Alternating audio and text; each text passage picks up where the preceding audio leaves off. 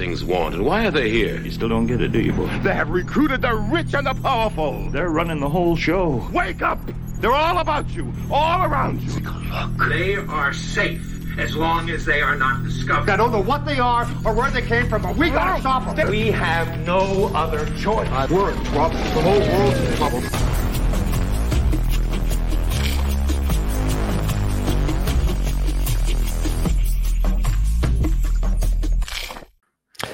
Einen wunderschönen guten Abend, ihr Lieben. Herzlich willkommen zu einer neuen Ausgabe Critical Live. Willkommen zurück aus der Sommerpause.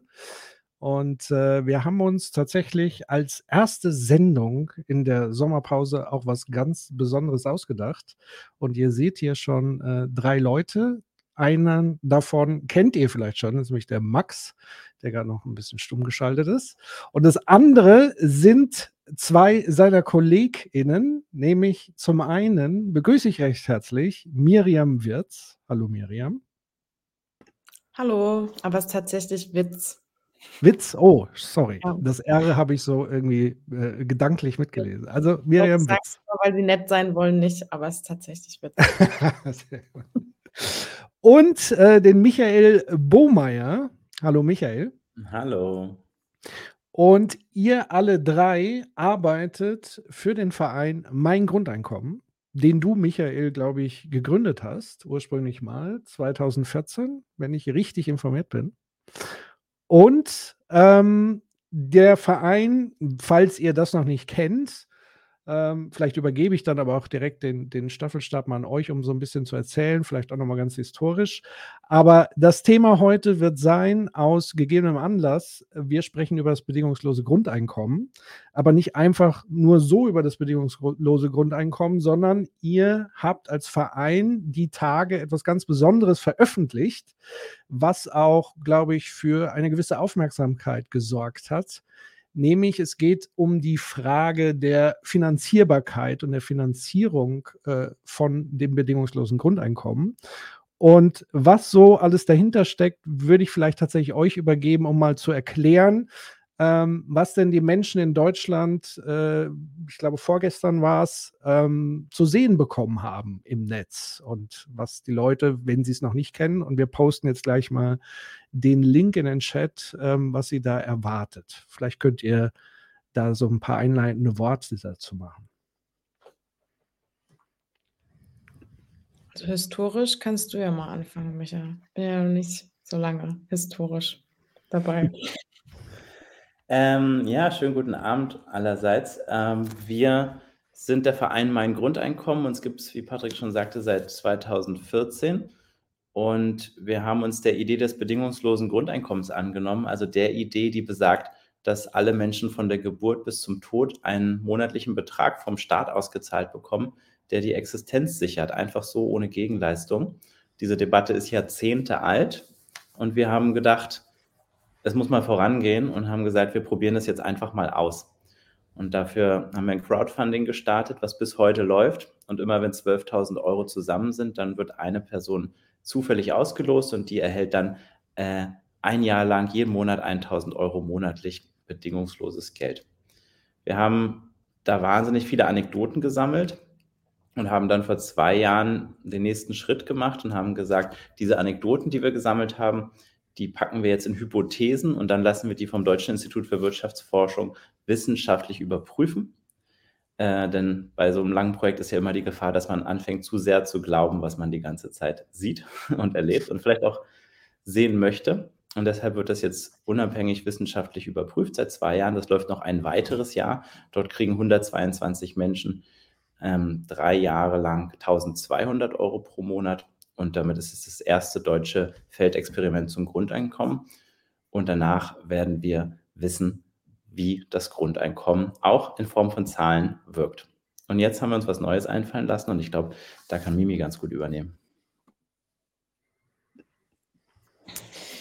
Ähm, ja, also das Pilotprojekt testet ja auch vor allem in der Mittelschicht und auch die Frage, also es gibt ja immer so zwei große Fragen, die sich dann ums Grundeinkommen drehen, nämlich hören alle auf zu arbeiten kann man auch mal fragen, was hinter der Frage dahinter steckt. Ähm, und die zweite ist immer, wie ist das finanzierbar?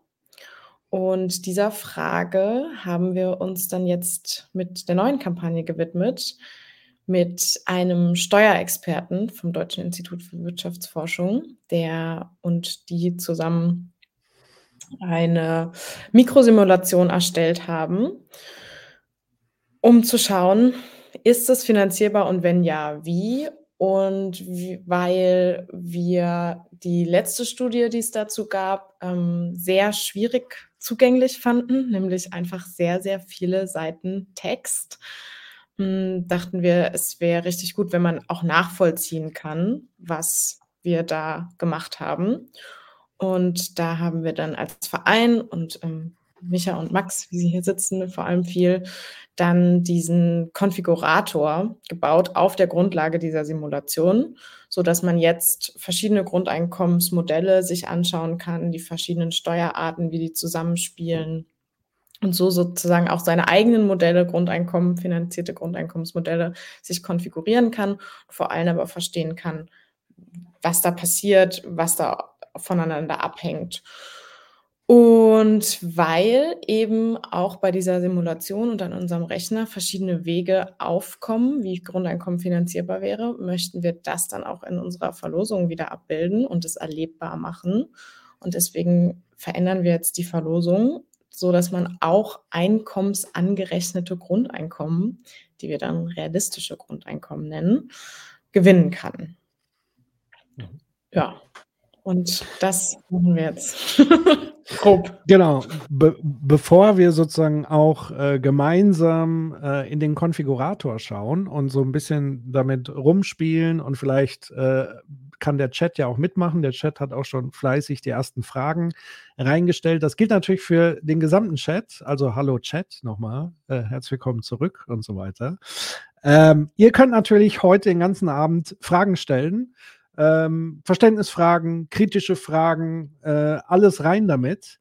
Ähm, wir werden das entsprechend weitergeben. Es gilt natürlich wie immer, wir machen natürlich nur die respektvollen Sachen. Ja, also kritisch ist alles okay, aber alles unter Gürtellinie äh, funktioniert hier natürlich nicht. Aber da wir euch erkennen, ihr macht das ja erst gar nicht. Von daher äh, wollte ich das nur noch mal prophylaktisch irgendwie sagen. Ähm, dann ähm, bevor wir sozusagen auch dann reingehen in den Konfigurator und uns wirklich mit den Zahlen ähm, befassen und tiefer befassen und die Finanzierbarkeit, würde ich gerne nochmal von euch sozusagen wissen, was ist für euch eigentlich der Hauptsinn und Zweck des BGEs, des Bedingungs also was soll das letztendlich entweder abdecken, erwirken, anders machen? Was ist sozusagen das Ding, wo, warum ihr dafür brennt? Und warum das eine gute Idee ist, ganz grundsätzlich gesprochen. Soll ich diesmal anfangen und du machst danach? Okay. Ähm, also ich glaube, das ist bei uns allen noch ein bisschen unterschiedlich und bei mhm. mir ähm, ist es auf jeden Fall so, ich bin sehr fasziniert von einmal der Mechanik und aber auch der Diskursgrundlage, die das bietet, wenn man über Grundeinkommen spricht. Und ähm, als Diskurs Angebot sozusagen verändert es ja total, wie wir gerade heute über Gesellschaft sprechen und denken. Ich habe oft das Gefühl, es gibt so Leistungsgesellschaft und dann das Gegenteil davon ist dann, alle sind faul. Und wir wissen ja eigentlich, dass Gesellschaft nicht auf so äh, entweder oder funktioniert. Und ich finde es total spannend, darüber reden zu können, was passiert denn, wenn man Menschen vertraut und wenn man möchte, dass es anderen Menschen besser geht. Also wenn ich davon überzeugt bin, dass ich mich nicht nur alleine hocharbeiten kann und dann geht es mir gut, sondern wenn ich davon überzeugt bin, dass es ein gesellschaftliches Level braucht, auf dem wir einigermaßen ausgeglichen miteinander leben, dass es einer Gesellschaft gut gehen kann. Und wir haben ja eine zunehmend krass wachsende Ungleichheit. Und ähm, genau, in zumindest so den Recherchen, die ich dazu gemacht habe, führt Ungleichheit früher oder später zu Katastrophen. Mm, in Deutschland ähm, kennen wir das gut, wenn wir sozusagen so sozioökonomische Fragen, also auch Steuern, und da sind wir dann bei der Mechanik, nur Menschen überlassen, die ähm, Steuern immer nur für sehr vermögende Menschen zum Beispiel niedriger senken wollen, dann ja, also glaube ich, ist das keine gute Ausgangslage für uns als Gesamtgesellschaft. Und da Grundeinkommen ja als Steuerausgleich funktioniert, indem es das Steuersystem umdreht. Also es wird ja dann quasi nicht geschaut, wer bekommt was und die ganze Bedürftigkeitsprüfung, die ja einfach total unmenschlich funktioniert, sondern es wird halt am Ende geschaut, wer behält welchen Anteil. Und ich glaube, dass das auch einfach eine sehr viel effektivere und vorausschauendere Art ist, in Zukunft miteinander umzugehen, weil wir sehen ja, ähm, Covid, Klima, also wir rennen irgendwie allem immer hinterher, statt einfach mal systemisch was umzudrehen, sind wir immer so damit beschäftigt, noch hinterher und hinterher. Mm, und ich glaube, das wird nicht reichen in den nächsten Jahren. Ich glaube, wir brauchen eine Umstellung und aber auch eine realistische Umstellung. Und da schätze ich Grundeinkommen als realistisch ein. Ähm, das mögen andere anders sehen. also ähm, jetzt äh, Herr Lindner mit seinen neuen Vorschlägen würde mir da bestimmt widersprechen, aber ich glaube, genau, es ist eine Umstellung, die an einer kleinen Stelle funktionieren kann, aber eine große Auswirkung hat. Das mhm. sind zumindest ganz grob meine Motivationen. Mhm. Bevor ich einhake, Michael, magst du noch äh, quasi ergänzen oder erweitern? Ja, wir, wir, reden ja jeden Tag darüber, wir sind da relativ synchron, aber äh, ich habe so beobachtet über die letzten Jahre, dass Leute wahnsinnig viel in diese Grundeinkommensidee hineinprojizieren. Ähm, mhm. Die gute Hälfte der Deutschen befürwortet die Idee. Und ähm, eigentlich sagt einem jeder einen anderen Grund, warum er dafür ist. Der eine sieht irgendwie äh, das private Glück jenseits der äh, missliebigen Lohnarbeit. Äh, der andere möchte einfach eine solidarische Gesellschaft äh, andere träumen irgendwie von Freiheit. Ähm, und ich, ich, stimme Mimi zu, das ist einfach von all den Utopien, die es da draußen gibt, die, die A am konkretesten ist, weil sie tatsächlich machbar ist, weil man gar nicht so viel ändern muss. Ähm, und B ist es die, die die Augen der Menschen zum Leuchten bringt, weil es ähm, ein, Versprechen ist, auf ein, eine andere Art zu leben, und zwar eine wahnsinnig selbstbestimmte und gleichzeitig eine in Sicherheit. Wir haben in der Politik oft den Widerspruch zwischen Freiheit und Sicherheit, der eigentlich immer beschworen wird. Und Grundeinkommen ist so eine herrliche Synthese aus beiden. Es gibt mir ein Leben lang die Garantie, dass ich nie unter das Existenzminimum fallen kann. Das heißt, diese, dieser Druck, den wir meistens gar nicht bewusst spüren, der aber unsere ganze Gesellschaft auf Trab hält und dafür sorgt, dass wir weiterhin fleißig konsumieren und ähm, imitieren, der wäre plötzlich weg. Ich kann einfach sein. Das würde wahrscheinlich zu einer wahnsinnigen Entspannung führen, so wäre zumindest meine Hoffnung. Und gleichzeitig ist es aber ein ganz großes Sicherheits äh, Freiheitsversprechen, weil ich brauche keinen paternalistischen Staat, keine Vaterfigur, die das für mich herstellt, sondern ich entscheide aus freien Stücken, was ich mit meinem Leben machen will. Und ähm, ich glaube, und das ist eigentlich mein ganz persönlicher Antrieb, ähm, ich glaube halt, dass Armut und Angst vor Abstieg äh, den Nährboden für faschistische Tendenzen schafft in der Gesellschaft. Und ähm, meine Hoffnung wäre, dass wenn man diese Angst abmildert, ins Bodenlose zu fallen, dass wir dann auch äh, diesem Problem in Teilen Vorschub leisten können. Ähm, das wäre meine persönliche Hoffnung. Mhm. Max, willst du auch noch was ergänzen oder willst du das so stehen lassen? Es wurde schon viel gesagt. Ich glaube, bei mir ist vor allen Dingen dieser existenzsichernde Gedanke äh, im Vordergrund. Also zu sagen, das Leben eines Menschen ist etwas wert äh, von sich aus. Und äh, diese Existenz sollte gesichert werden, ähm, egal wer man ist, wo man ist.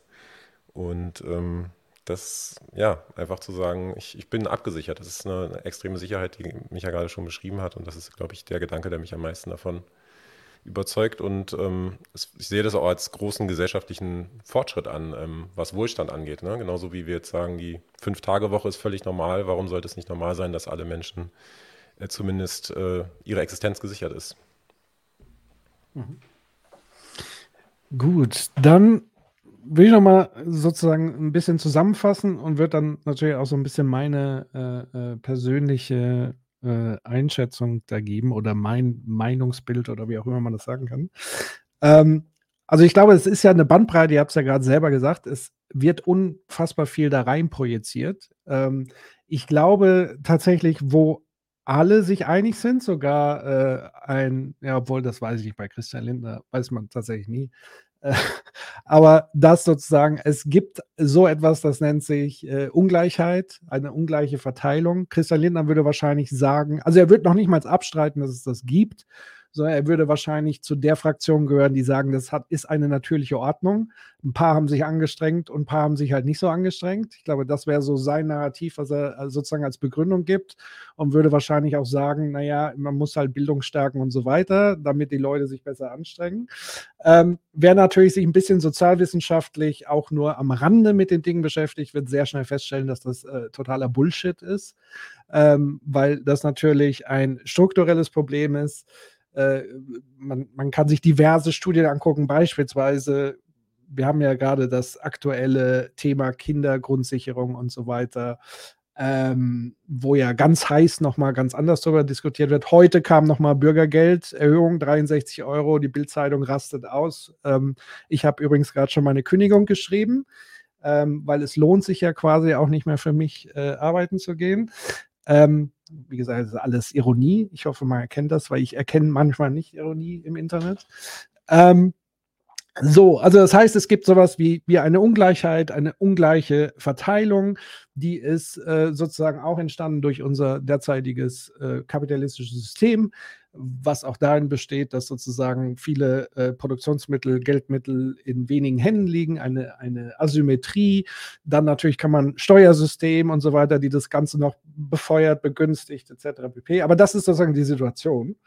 Ähm, und gleichzeitig haben wir ja auch die Situation, das habt ihr ja auch schon angerissen, man ist dann noch zusätzlich durch die Agenda 2010 Reform ähm, in eine Situation geraten, wo der Druck nochmal viel mehr erhöht wurde auf das Individuum. Also A, die Verantwortung des Individuums wurde noch höher gestellt, als es bisher der Fall war. Der Sozialstaat wurde noch krasser eingedampft, äh, die Sanktionen wurden verschärft weil, und das ist ja ein Argument, die auch viele Gegner des Grundeinkommens, das werdet ihr ja permanent erleben und auch jüngst sozusagen auch, ich glaube, äh, ihr habt ja vorhin auch schon gesagt im Vorgespräch, der Zeitartikel, der ja irgendwie so getitelt hat, eine Billion fürs Nichtstun und so weiter.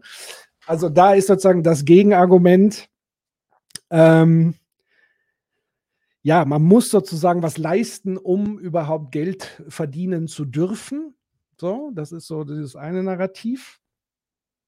Und ähm, jetzt habe ich mich ein bisschen verhaspelt, weil hier gerade so eine Message reinkam, die ich äh, eigentlich ignorieren wollte. Ähm, und wo war ich stehen geblieben? Ungleichheit. Äh, ah ja, Hartz IV, die sozusagen diesen Druck noch erhöhen und diese permanente Unsicherheit. Also die Abstiegsängste wurden noch stärker, noch krasser und so weiter. Und worauf ich jetzt eigentlich hinaus will, ist sozusagen, es gibt jetzt eine ganze Bandbreite. Wir alle haben irgendwie das Gefühl, Gesellschaft ist komplett in Schieflage. Klimawandel will ich nicht, gar nicht noch on top machen, aber das ist ja nochmal ein zusätzliches Drohszenario, was nochmal äh, äh, effektiv ist und so weiter äh, oder sehr stark wirkt. Und jetzt ist sozusagen die Projektionsfläche von, ich will mal sagen, Max hat ja so gesagt, Existenzsicherung bis hin zu, es ist eine neue Utopie, eine Transformation der Gesellschaft und so weiter. Das ist, glaube ich, so die Bandbreite, die das bedingungslose Grundeinkommen bei den Leuten sozusagen ähm, irgendwie weckt, darüber nachzudenken, darüber zu träumen und so weiter.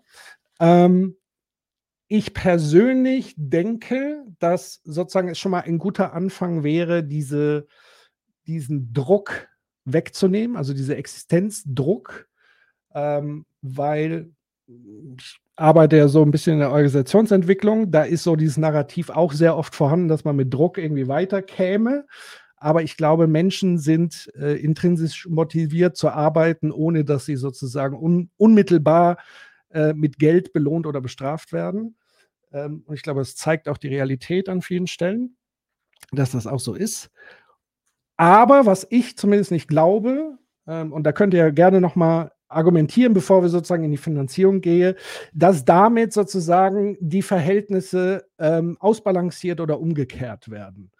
Ähm, weil ich glaube, dass sozusagen zwar diese untere Existenzgrundlage sozusagen erstmal gedeckelt wird, aber die Asymmetrie in Vermögen etc. wird wahrscheinlich sich nicht so stark umkehren oder angleichen oder wie auch immer, wie es vielleicht mit anderen Maßnahmen und so weiter der Fall wäre. Aber ihr könnt da gerne sozusagen einsteigen äh, und, und nochmal argumentieren.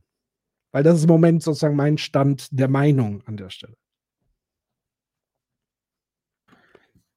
Ja, also du fragst, wie die Vermögensungleichheit damit angegangen werden könnte.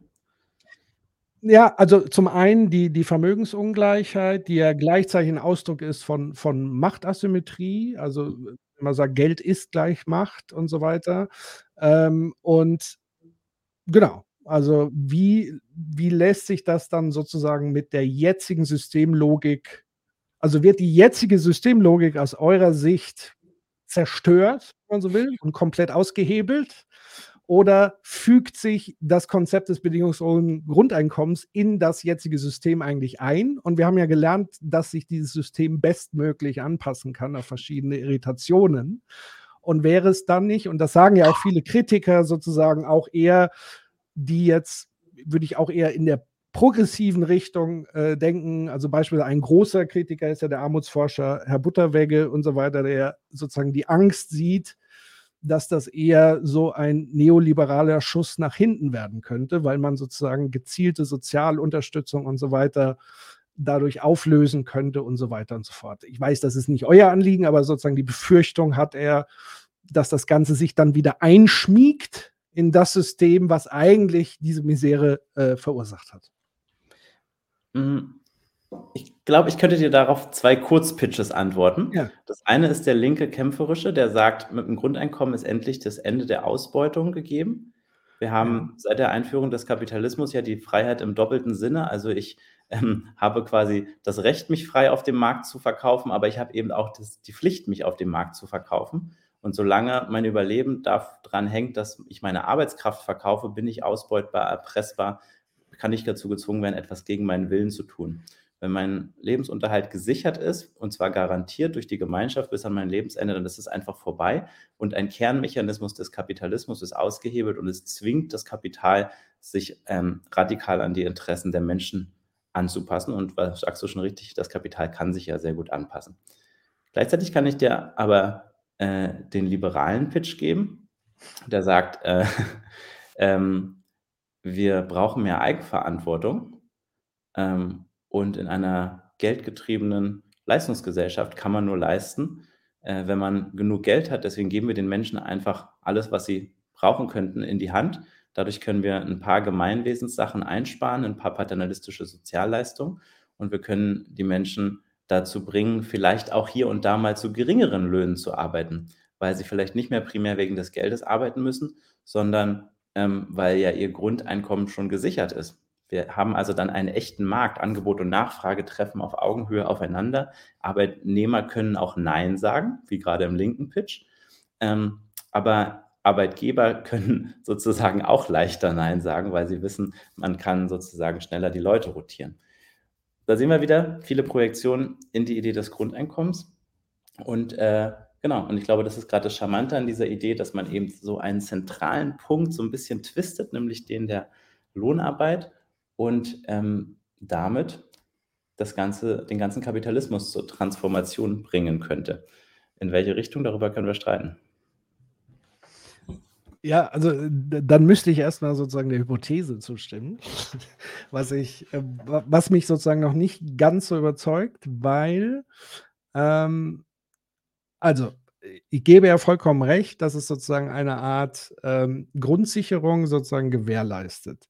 Ich glaube aber nicht, dass es sozusagen die Verhältnisse, wie wir sie jetzt gerade irgendwie umstülpt, sondern es wäre dann der Fall, man hat sozusagen ein, ein, eine gewisse Baseline, aber die würde ja wieder shiften in dem Sinne, dass es sozusagen Angebote, also es gibt ja jetzt schon Angebote, darüber kann man sich jetzt natürlich dann streiten, zu sagen, muss ich mir jetzt das und das kaufen, leisten und so weiter. Aber es ist ja sozusagen ein, Also der, der, anders formuliert, der, das kapitalistische System arbeitet ja mit ganz vielen Elementen, wie zum Beispiel künstliche Begierde wecken und so weiter und so fort. Ähm, wir sprechen ja gleich noch über Geld, also sozusagen, wie hoch ist sozusagen der Satz. Wenn man gleichzeitig sieht, wir haben äh, eine, eine Inflation im Moment, die, die mit Sicherheit zunimmt, nicht wegen dem Grundeinkommen, sondern weil wir zunehmend Klimakatastrophen haben, äh, äh, Missernten und so weiter. Also wir werden wahrscheinlich die, die, die zum Teil jetzt schon knappen Ressourcen, also im Moment haben wir eigentlich keine knappen Ressourcen, aber sie werden zukünftig knapper werden und die Verteilungskämpfe und so weiter. Die Frage ist also, wo, also wie müsste das, also in der Logik, um das sozusagen umzukehren, müsste es ja eher bedeuten, wir müssten diese Asymmetrien ähm, sozusagen vermeiden. Also nicht nur, dass jeder so eine Baseline hat, sondern im Grunde genommen müssten alle relativ gleich viel zur Verfügung haben, um sozusagen aus einem Pool an Angeboten die gleichen Chancen zu haben, sich Dinge entweder als Teilhabe an der Gesellschaft, also ich kann ins Restaurant gehen, beliebig oft, ich kann ähm, Mobilität nutzen und so weiter. Wo hebelt es da das System aus, also das Grundeinkommen aus? Weil es ist, also in, so wie ich es jetzt im Moment kenne, ist es sozusagen, ich habe ein, äh, eine Baseline, aber alles darüber ist ja nicht ausgeschlossen. Klar, die, die Reicheren zahlen sozusagen mehr Steuern, aber sie haben immer noch signifikant mehr als alle anderen. Und was hindert dann sozusagen die ähm, Eigentümer von Produktionsmitteln daran, weiterhin die Leute trotzdem auszubeuten? Also ich würde sagen, ja, ich kann verzichten, ähm, weil ich nicht mehr gezwungen bin. Also es hat sicherlich einen Effekt, aber wird es wirklich so ein sehr eingespieltes System, was eigentlich schon viele tausend Jahre alt ist, weil das Prinzip schon viele tausend, also Feudalherrschaft hat ja die gleichen Wurzeln und so weiter. Wo ist da der Hebel? Ähm, ich glaube, dann kommt es auch tatsächlich aufs Modell drauf an. So, es hat dann auch wieder total was mit der Finanzierung zu tun. Und also diese Logik reproduziert sich ja in vielen kleinen Räumen. Also auch welche Arbeit überhaupt schon mal bezahlt wird. Und da passiert ja, also da ist es ja nicht nur eine Baseline, sondern also da ist die Baseline ja quasi auch eine Anerkennung von überhaupt erstmal anderer Arbeit, die jetzt gerade viel Reproduktionsarbeit ist, die einfach nebenbei läuft sozusagen, die überhaupt nicht anerkannt wird in so einem kapitalistischen System. Und da dreht es schon an kleinen Stellen was um, würde ich sagen. Und ich glaube nicht, also je nachdem, welches Modell man will, wenn man jetzt, natürlich reingeht und sagt, ähm, Vermögenssteuer zusammen mit Unternehmenssteuer, Erbschaftssteuer und Finanztransaktionssteuer zusammen und auch Vermögenssteuer hoch auf, keine Ahnung, also ähm, der Steuerexperte, mit dem wir da arbeiten, sagt, man kann nicht über ein Prozent gehen kann man natürlich schon. Also ich glaube, man kann sich überlegen, ob man halt verhindern will, dass diese Ungleichheit immer weiter wächst. Also wir haben ja nicht, ein, wir haben ja gerade ein Problem, dass seit den letzten 30 Jahren das auch noch mal deutlich schlimmer wird. Also so Austeritätspolitiken sind ja einfach gerade wieder ähm, noch mal ganz anders am Werk, so dass wir gerade auch überlegen müssen, wie dämmen wir das überhaupt erstmal ein und wie, also ich würde gerne die, die anderen Ideen hören, die so quasi direkt bezwecken, dass man direkt zusammen in der Mitte wieder ist und alle Zugriff auf alle Produktionsmittel haben. Ähm, also bin ich gespannt. Aber ich glaube schon, dass eben durch die Steuern, die das dann auch bezahlen, und ich glaube, was auch einen Riesenunterschied macht, ist, ich habe überhaupt erstmal Zugriff auf das, was ich bezahle. Also was, was ich bezahle, kommt wieder bei mir an. Also ich habe irgendwie eine Logik von nicht nur diesem einen Schritt, den ja, der ja dazu führt, also niemand will ja gerne Steuern zahlen und natürlich, ähm, wo Steuern ursprünglich herkommen, ist es ja einfach reine Willkür und an vielen Stellen ist dieses Steuersystem natürlich reine Willkür.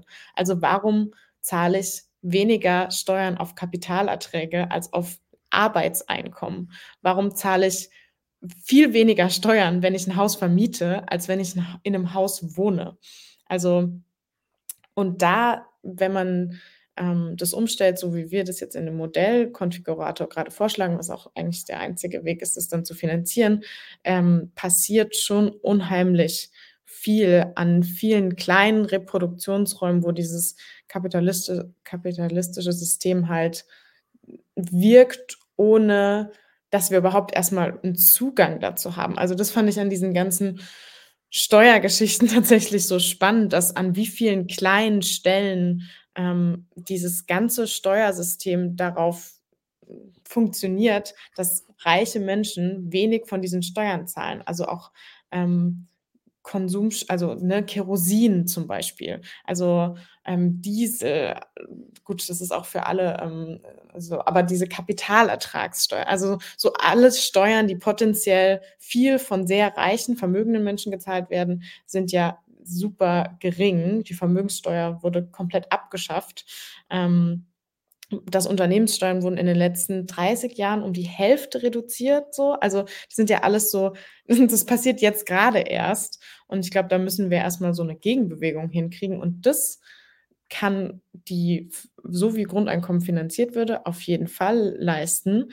Aber ich sehe schon den Punkt, dass wo das entschieden wird quasi, natürlich auch über so ein Modell entschieden werden kann. Und je nachdem, wie man sich entscheidet, wie es finanziert wird, also wenn man es zum Beispiel so finanzieren würde, wie ähm, der Beirat des Finanzministeriums äh, gerechnet hat, der quasi komplett auf Einkommenssteuer geht, wo die Vermögensungleichheit viel größer ist als die. Einkommensungleichheit, da ist es natürlich schon schwierig. Und ich glaube, so die Frage nach, wie wird es von wem politisch umgesetzt und wie anfällig ist dann auch ein System dazu, einfach kapitalistisch vereinnahmt und ausgehöhlt zu werden. Und dann ist es natürlich eine legitime Kritik zu sagen, ähm, also was der Vorteil von Grundeinkommen ist, ist eine Schraube, kann natürlich auch sein, es ist eine Schraube. Ähm, und deswegen glaube ich, die politische Umsetzbarkeit ist ein Riesenthema, aber überhaupt erstmal eine Zugänglichkeit zu, was passiert eigentlich in unserem Steuersystem und wie würde es funktionieren, wenn wir quasi unsere Steuern erstmal wieder ausgezahlt bekommen und dann selbst wieder damit agieren und arbeiten, da entsteht, glaube ich, schon erstmal ein Gefühl von ähm, Selbstwirksamkeit. Also ich, ich habe überhaupt erstmal das Gefühl, wofür ich was bezahle, bekomme ich was zurück und das verwalte ich quasi erstmal selbst so, indem ich dann wieder was zurückzahlen muss. Und ich glaube, das ist schon, das macht schon viel. Das ist natürlich auch wieder systemstützend. Also wir sehen ja in Finnland, ähm, ne, da sind die Menschen auf einmal wieder zufriedener mit demokratischen Prozessen, mit der Demokratie an sich. Kann man sagen, es ist Demokratie im Kapitalismus. Wie funktioniert das? Ähm, also ja, total spannende Fragen. Aber ich glaube, zumindest geht es an ganz vielen Stellen da, wo die Fragen gestellt werden müssen. Und äh, also ich wäre total äh, interessiert daran, was deine, ähm, also was sind die anderen Lösungen, die das schneller auflösen? Also ähm, sozusagen nicht, nicht falsch verstehen, reingehen zu sagen, äh, nur weil das und das den Zweck nicht erfüllt, ist sozusagen das bedingungslose Grundeinkommen keine gute Idee, sondern sozusagen es geht so ein bisschen um das Thema Erwartungsmanagement hinsichtlich, was wäre es wirklich in der Lage oder was können wir jetzt schon abschätzen, dass es in der Lage ist. Meine, mein, mein Eindruck ist, dass es sozusagen wahrscheinlich nicht zu einem ähm, krassen Systemwandel kommen wird, wie man, wie manche sich das sozusagen dann vorstellen. Also die Überwindung des Kapitalismus wird damit wahrscheinlich nicht funktionieren, aber, und da gebe ich vollkommen recht, es wird, es wäre eine Maßnahme, um A, den Diskurs ein Stück weit mit aufzubrechen, weil der ist ja wirklich extrem ideologisch verhärtet. Ähm, äh, der ist ja durch und durch neoliberal geprägt. Also allein das aufzubrechen, um mal so, also wir sehen es ja schon ein, was beim Bürgergeld passiert, was ja sozusagen ein Mini-Mini-Schritt zu einem Grundeinkommen eigentlich ist, so von der Grundidee, aber in der Umsetzung noch miserabel und so weiter und weit davon entfernt. Aber da sehen wir ja schon die Reaktanz sozusagen der herrschenden Verhältnisse, wo es offenbar ein Interesse gibt, dass sozusagen das System, das neoliberale System, Eigenverantwortung, diese Ungleichheit, diese Unsicherheit, dieser permanente Druck, äh, wer nichts arbeitet, äh, soll nichts bekommen. Ähm, ich zitiere da nur Müntefering, äh, wer nicht arbeitet, so, darf nicht essen oder so ähnlich war das. Ähm, das ist so, sozusagen etwas, was zumindest mal hinterfragt wird damit und ein, ein, ja, eine Lücke eröffnet, um mal das System zu stressen und zu irritieren, um dann zu gucken, wie es reagiert. Ähm, so weit würde ich mal gehen und so sagen, es wäre zumindest mal eine Irritation des Systems und mal schauen. Und meine Vermutung wäre, es würde sich irgendwie wieder anpassen, weil sozusagen diese Machtasymmetrien, also wenn es überhaupt so weit käme, weil ich, aus meiner Sicht sind die Machtasymmetrien so verhärtet und so stark im Moment ähm, und die Gegenwehr noch relativ mau bis nicht vorhanden, ähm, dass das irgendwie ähm, möglich ist. Aber ich sage natürlich nicht, deswegen sollten wir es nicht versuchen. Ganz im Gegenteil. Es müssen Dinge passieren. So, und dann zu der Frage, wie würde man das machen? Ähm, ja, also da, da, da wäre beispielsweise eine Antwort zu sagen, eine, eine Vergesellschaftung von, also ich würde zumindest mal anfangen von Gesellschaftsbereichen, ähm, wo Profitgedanke überhaupt keine Rolle spielen dürfte. Also angefangen von, von Gesundheit und so weiter. Das wären Möglichkeiten. Oder auch Dinge einfach zugänglich zu machen zu garantieren, unabhängig auch von Geld zu entkoppeln. Ähm, also Mobilität den Leuten unabhängig davon zu ermöglichen und, und so weiter und so weiter. Aber ich habe natürlich auch keine große Utopie in der Tasche, ähm, sondern ich denke, man muss Dinge ausprobieren, man muss ähm, über Dinge diskutieren. Aber nochmal ganz wichtig, mir geht es ja jetzt nicht darum zu sagen, das hier ist jetzt nicht die reine Lehre, um den Kapitalismus sozusagen zu überwinden und das System irgendwie umzustellen. Und deswegen lassen wir es jetzt mal sein, sondern ähm, zu sagen, ja, äh, lasst uns das mal genauer angucken, weil was ich eben viel wichtiger finde, über dieses Thema kommen wir eigentlich auf dieses Grundproblem, mit dem man sich viel häufiger befassen sollte, nämlich den Status quo, also oder das, was wir als Status quo betrachten, nämlich diese Ungleichheit, ähm, die Ausbeuterstrukturen, die Machtasymmetrien etc. pp. So, deswegen Vielleicht, um da nochmal meine Sichtweise drauf zu bringen. Ich glaube, so ein bisschen, was du nach, als du nach dem Kapitalismus gefragt hast, äh, ist ja die Eigentumsfrage am Ende auch entscheidend. Und ja. ich würde das einfach kurz zusammenfassen und sagen, naja, eine Existenzsicherung löst die Eigentumsfrage erstmal nicht, sondern es ist eine Existenzsicherung. Ja. Und es kann ein Teil eines großen Systems sein, eines Sozialsystems, das dann dieses System verbessert aber es ändert jetzt per se erstmal nichts an den Eigentumsverhältnissen.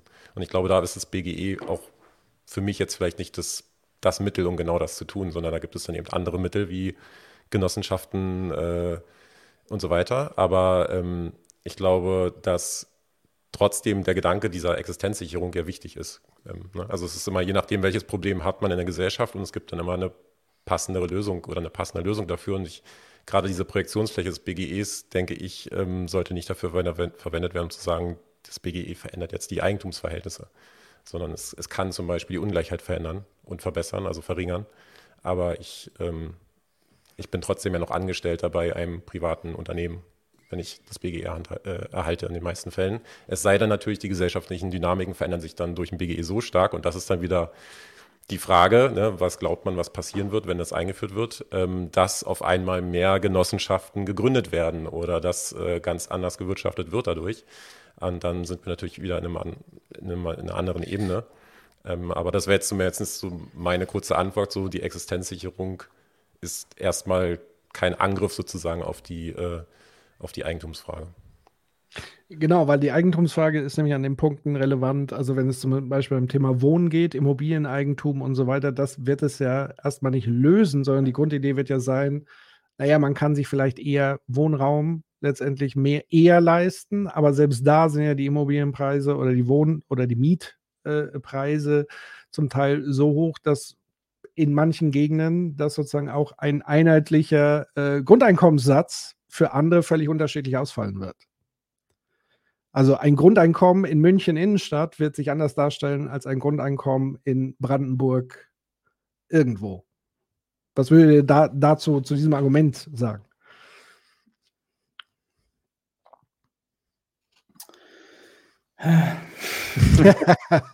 das Scheißfrage.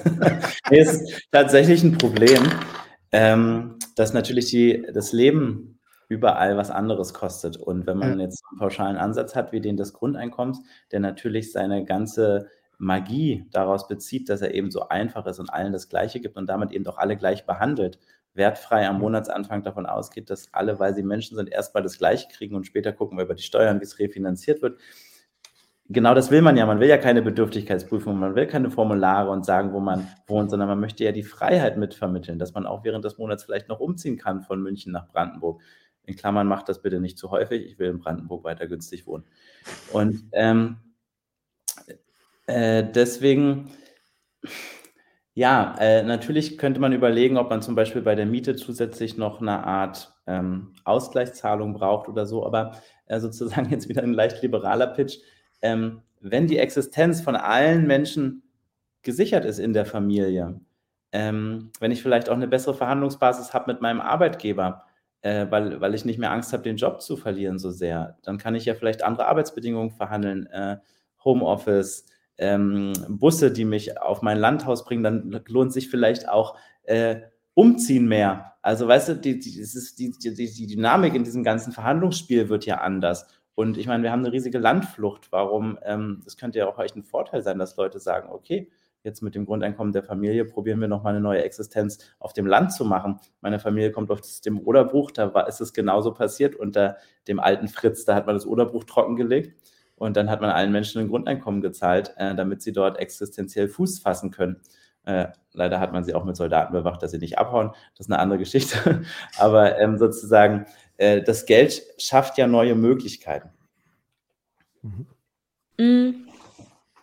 Ich würde nochmal äh, vielleicht ganz kurz zurück, weil mh, ich weiß nicht, das ist ein unfertiger Gedanke, aber so wegen Eigentumsverhältnissen. Also natürlich löst es die nicht auf, aber was wir heute, also die Situation heute ist ja zum Beispiel auch, was für Menschen bekommen Kredite? Mhm. Nur Menschen, die irgendwie nachweisen können, dass sie ein geregeltes, wiederkommendes, in irgendeiner Höhe Einkommen haben. Ich glaube zum Beispiel, dass Kreditvergabe ganz schön auf den Kopf gestellt werden könnte, wenn plötzlich alle nachweisen können, dass sie ja immer erstmal dieses Geld bekommen. Was ja heute, also natürlich geht es da um auch Eigentumsverhältnisse auf, einer- immer noch auf einer ganz anderen Skala. Aber ne, wir reden ja von, wo wird diese Frage vielleicht mal gestellt? Und für Kreditwürdigkeit, die ja heute einfach ein Bruchteil der Menschen nur ähm, hat, also Bruchteil ist auch ein bisschen zu wenig, aber ähm, da glaube ich, wäre es schon mal interessant, was passiert dann, wenn einfach viel mehr Menschen ähm, ja garantiert Geld haben, was sie theoretisch zurückzahlen könnten, so und damit ja auf einmal die Zahl an Menschen, die kreditwürdig sind, krass steigt. So, das macht ja was mit Banken und so. Die, was es genau macht, so, keine Ahnung. Aber zumindest, glaube ich, werden diese Fragen an vielen Stellen gestellt. Ich nochmal. Da würde mein kritischer Geist so ein bisschen ehrlich zusammenzucken, wenn, wenn, weil, wenn, wenn Banken sozusagen ein neues Geschäftsmodell wittern, weil letztendlich Kreditvergabe ist ja äh, eine heikle Sache, die vor Dingen gerade in den USA zu einer der größten Finanzkrisen, also Häuser, Immobilien etc., Kredite. Ähm, also es würde ja wahrscheinlich in dieser Logik ähm, den Markt erstmal anfeuern. Also die Finanzprodukte, Kreditprodukte würden hochgehen, Leute würden sich verschulden. Und dann wäre das nicht irgendwann so der Fall, dass sie wieder in die gleiche Situation geraten wie heute, weil sie haben sozusagen ihre Baseline dafür verwendet, Kredite aufzunehmen, die sie aber dann nur tilgen können, wenn sie wieder zusätzliche Lohnarbeit machen. Also das wäre sozusagen die, die marktlogische Konsequenz, die ich jetzt sozusagen als Banker sehe, die große Chance, da leuchten bei mir die Augen. Geil, ich kann super viele Kredite äh, äh, raushauen. Äh, äh. Und am besten so hoch, und das wurde ja teilweise bei diesen ganzen Häuserkrediten gemacht, dass es eigentlich gar nicht mehr rückzahlbar ist und die Leute so sehr in die Bredouille kommen, dass sie letztlich hochverschuldet äh, vor dem Nichts stehen. Wobei, das muss man ja auch dazu sagen, ähm, das ja auch nur in Kombi mit dieser Sicherheit der Immobilie funktioniert hat. Ähm, weil einfach so aufgrund von Einkommen würden Banken wahrscheinlich jetzt auch eher dann nicht so großzügig mit Krediten sein. Äh, aber ich verstehe sozusagen den, den, Gedanken, nur das ist halt immer so der Punkt, wo ich dann sage, okay, das, Kapitalist das wäre sozusagen die Antwort des kapitalistischen Systems genau darauf, nämlich daraus wieder ein profitables Geschäft zu machen. Und um, um, um sozusagen dann ähm, zum Nachteil des Gegenübers letztlich. Aber lasst, lasst uns, äh, bevor wir sozusagen weiterhin das Ding hier äh, beschießen, lasst uns doch einmal tatsächlich so in diese Finanzierung reingehen und dann würde ich tatsächlich auch äh, Fragen aus dem Chat, die ich hier auch schon eifrig gesammelt habe, euch nochmal geben, ähm, damit ihr äh, sozusagen darauf auch antworten könnt. Und der Chat, ihr könnt gerne weiter Fragen stellen, die gehen nicht unter. Ich sammle sie nur für später und dann gehen wir da sozusagen nochmal rein. Wollen wir also mal in diesen Konfigurator gehen, um mal zu schauen, ähm, wie sieht das Ganze aus? Gern. Ich würde mal meinen Bildschirm teilen. Jawohl. Ich schicke euch mal hier parallel im Chat den Link. So. Und das ist auch der Link, der jetzt hier gerade angezeigt wird, für alle, die es sehen können. Ähm, mhm. Das ist unsere neue Seite, finanzierung.meingrundeinkommen.de. Und ähm, hier haben wir erstmal all unsere Haupterkenntnisse zusammengetragen, aber wir gehen direkt mal in diesen Konfigurator rein, weil ich glaube, ein paar Fragen, die ich jetzt auch schon im Chat gelesen habe, kann man damit vielleicht beantworten. Mhm. Ähm, auf der linken Seite kann ich verschiedene Dinge zum Steuersystem und zum Grundeinkommen einstellen und hier rechts wird dann live berechnet, was das für die deutsche Gesellschaft bedeutet. Da wird es gleich ganz bunt und wild. Ähm, wir fangen bei Deutschland heute an, also ein System ohne Grundeinkommen. Und das können wir ganz schnell ändern, indem wir einfach 1200 Euro Grundeinkommen einführen. Ähm, 1200 Euro deshalb, weil das ähm, ungefähr das Existenzminimum ist, das heutige. Dieser Betrag sollte es also sein, wenn man möchte, dass alle Menschen garantiert abgesichert sind und nicht arm sein können. Und jetzt sehen wir hier in der Mitte, das kostet 1,2 Billionen, also 1200 Milliarden Euro. Das ist ähm, mehr als die Hälfte des heutigen Staatshaushalts. Ähm, also eine ganze Menge Geld. Und hier rechts sehen wir die Einkommensverteilung. Die durchgezogene Linie ist heute. Hier links sind, also alle Deutschen nebeneinander sind hier aufgestellt. Ähm, äh, also alle Menschen, die in Deutschland leben. Und äh, man sieht sozusagen, wie ihr Einkommen ansteigt. Und in so einem Modell in Anführungsstrichen hätten einfach alle 1200 Euro mehr, alle gleichermaßen. Und wie im Chat auch schon bemerkt wurde, würde das natürlich überhaupt nicht die Einkommens- und auch nicht die Vermögensungleichheit abmildern, weil einfach ja alle gleichmäßig mehr hätten. Ähm, mhm. Auf diese Art und Weise wird trotzdem Grundeinkommen immer und immer wieder thematisiert, so als warmer Geldregen, als, äh, als gleichmäßiges Geldgeschenk für alle. So werden auch weltweit alle Pilotprojekte durchgeführt. Man schüttet Geld an Menschen aus und guckt dann, was passiert. Aber, und das ist vielleicht hier ein bisschen die bittere Pille, aber eben auch die Realität, ähm, so ein Grundeinkommen ist völlig utopisch und wird es und kann es niemals geben. Weil wenn man dieses Geld einfach ja, drucken und ausschütten würde, dann würde wenigstens ein sehr großer Teil davon von der Inflation wieder aufgefressen werden. Dann hätte niemand was von dem warmen Geldregen.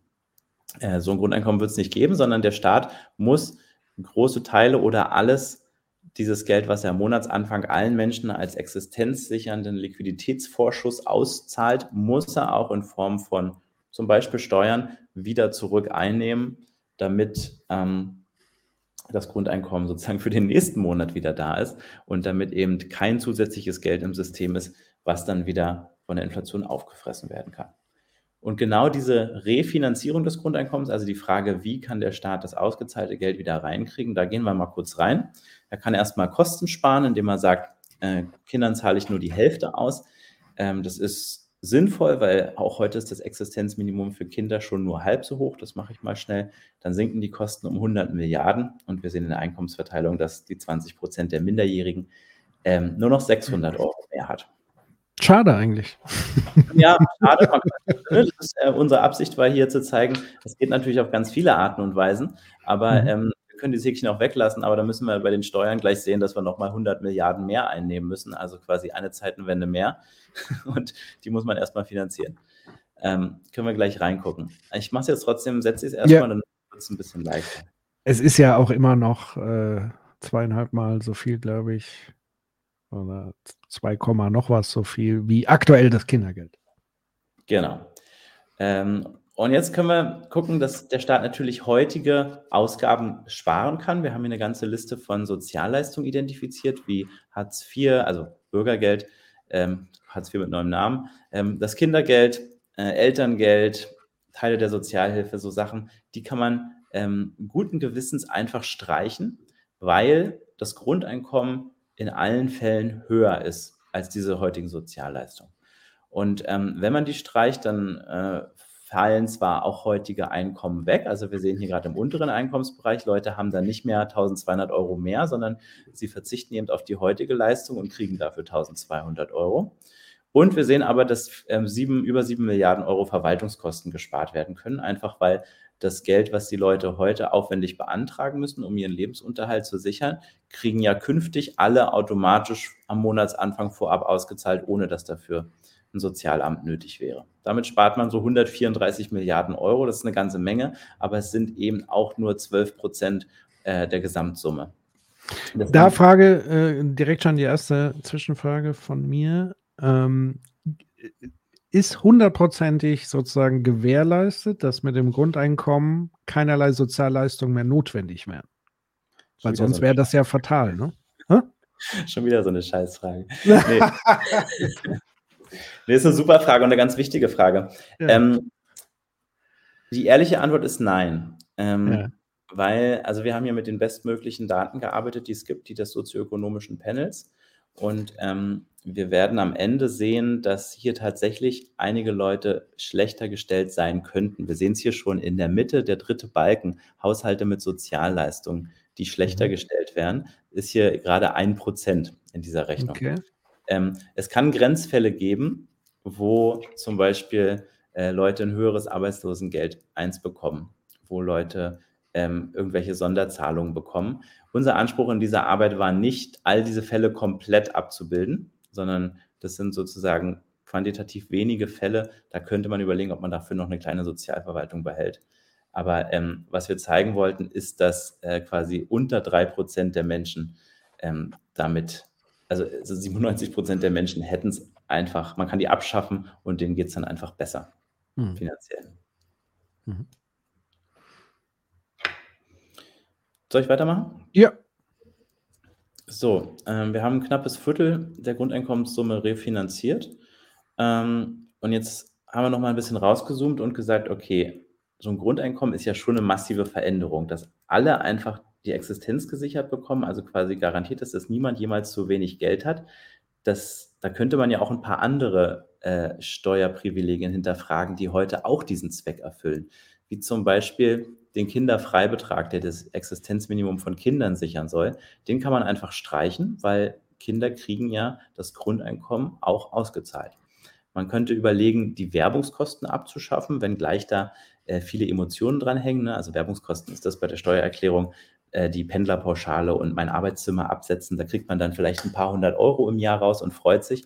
Ähm, aber diese kleinen Ausgleichsmechanismen, die verschiedene Lobbygruppen sich über Jahrzehnte erkämpft haben, da würden wir anbieten, dass man überlegen könnte, die abzuschaffen, weil ja das Grund, die Grundungleichheit, die in unserem heutigen Steuersystem ja auch irgendwie zementiert ist, die wird ja stark abgemildert. Leute haben vor allem am unteren Ende des Einkommensspektrums viel mehr Geld und deshalb könnte man diese Sachen abschaffen. Die Abgeltungssteuer. Die armen, bitte? Die, die armen Steuerberater. Denkt ja. denn nicht einer mal an die Steuerberater? Ah, ja, sorry nochmal. Und, äh, aber es werden uns schon neue Regeln einfallen. Dann ja. äh, gibt es die Abgeltungssteuer. Das ist sozusagen die Idee, dass man heute Kapitalerträge nicht mit seinem üblichen Steuersatz besteuert, sondern pauschal mit 25 Prozent, was in vielen Fällen geringer ist als der eigentliche Steuersatz, den man hat. Also ein Vorteil für Leute, die Kapitaleinkommen haben. Das kann man abschaffen. Und viele Lobby ähm, Interessen, die jetzt äh, Steuerprivilegien geworden sind, wie zum Beispiel in der Immobilienbranche. Wir haben hier alles mit Studien hinterlegt. Ich möchte da jetzt nicht im Detail darauf eingehen. Das bringt auf jeden Fall nochmal eine ganze Menge Geld in die Kassen und trifft vor allem jene, die ganz weit oben in der Einkommenspyramide sind. Und ähm, dann haben wir nochmal geguckt, äh, kann man eigentlich auch Steuerbetrug noch besser verhindern, Schwarzarbeit bekämpfen und die heutige Steuerverwaltung optimieren. Mit all diesen Verbesserungen, die jetzt nicht aus der Luft gegriffen sind, sondern die alle mit ähm, ja, seriösen, moderaten äh, Studien hinterlegt sind, äh, kommt man auf knapp 40 Prozent der Grundeinkommenssumme. Und wir sehen immer noch hier, dass alle Menschen mehr hätten in so einem Modell. Äh, das trifft sicherlich nicht auf wenige einzelne Immobilienbesitzer zu, die äh, jetzt hier wegen der Abschaffung der Privilegien vielleicht schlechter gestellt sind, aber die sind so wenig, dass unser repräsentativer Datensatz die gar nicht abgebildet hat. Jetzt kommen wir aber in den Bereich, wo man die Steuern tatsächlich äh, erhöhen müsste, um den Rest der Summe zu refinanzieren. Und da fängt man am besten mit der Einkommenssteuer an. Ähm, die ist bei einigen nicht so beliebt, aber die ist mit Abstand der größte Kuchen, den es zu verteilen gibt. Und deswegen muss man zur Refinanzierung wenigstens in Teilen an die Einkommensteuer ran. Und wir werden gleich sehen, das ist auch überhaupt nicht schlimm. Ähm, da äh, kann man ganz viel Verschiedenes einstellen, zum Beispiel was besteuert wird, äh, was mit den Renten passiert ähm, und wie besteuert wird. Also wir haben heute einen progressiven Tarif. Ähm, es macht aber total Sinn, beim Grundeinkommen auf einen einheitlichen Steuersatz, so eine Art Flatrate-Steuer umzustellen. So eine Steuer ist ohne Grundeinkommen gedacht extrem unsozial, ähm, weil quasi die Reichen und die Armen gleichmäßig äh, Steuern zahlen, also einen gleichen Satz zahlen. Ähm, eigentlich ist ja vorgesehen, dass Menschen, die mehr schultern können, auch mehr auf die Schultern nehmen. Das wäre ausgehebelt mit so einem Einheitssteuersatz. Mit einem Grundeinkommen ist es aber anders, weil alle Menschen am Monatsanfang zum Beispiel 1200 Euro kriegen und dann einen einheitlichen Steuersatz auf ihr Einkommen zurückzahlen, wirkt, wenn man Grundeinkommen und Steuer verrechnet, dieser Einheitssteuersatz stark progressiv. Also er, ähm, äh, er sorgt dafür, dass Menschen mit hohem Einkommen deutlich mehr Steuern zahlen als Leute mit niedrigem Einkommen, die verrechnet mit dem Grundeinkommen ja gar keine Steuern mehr zahlen.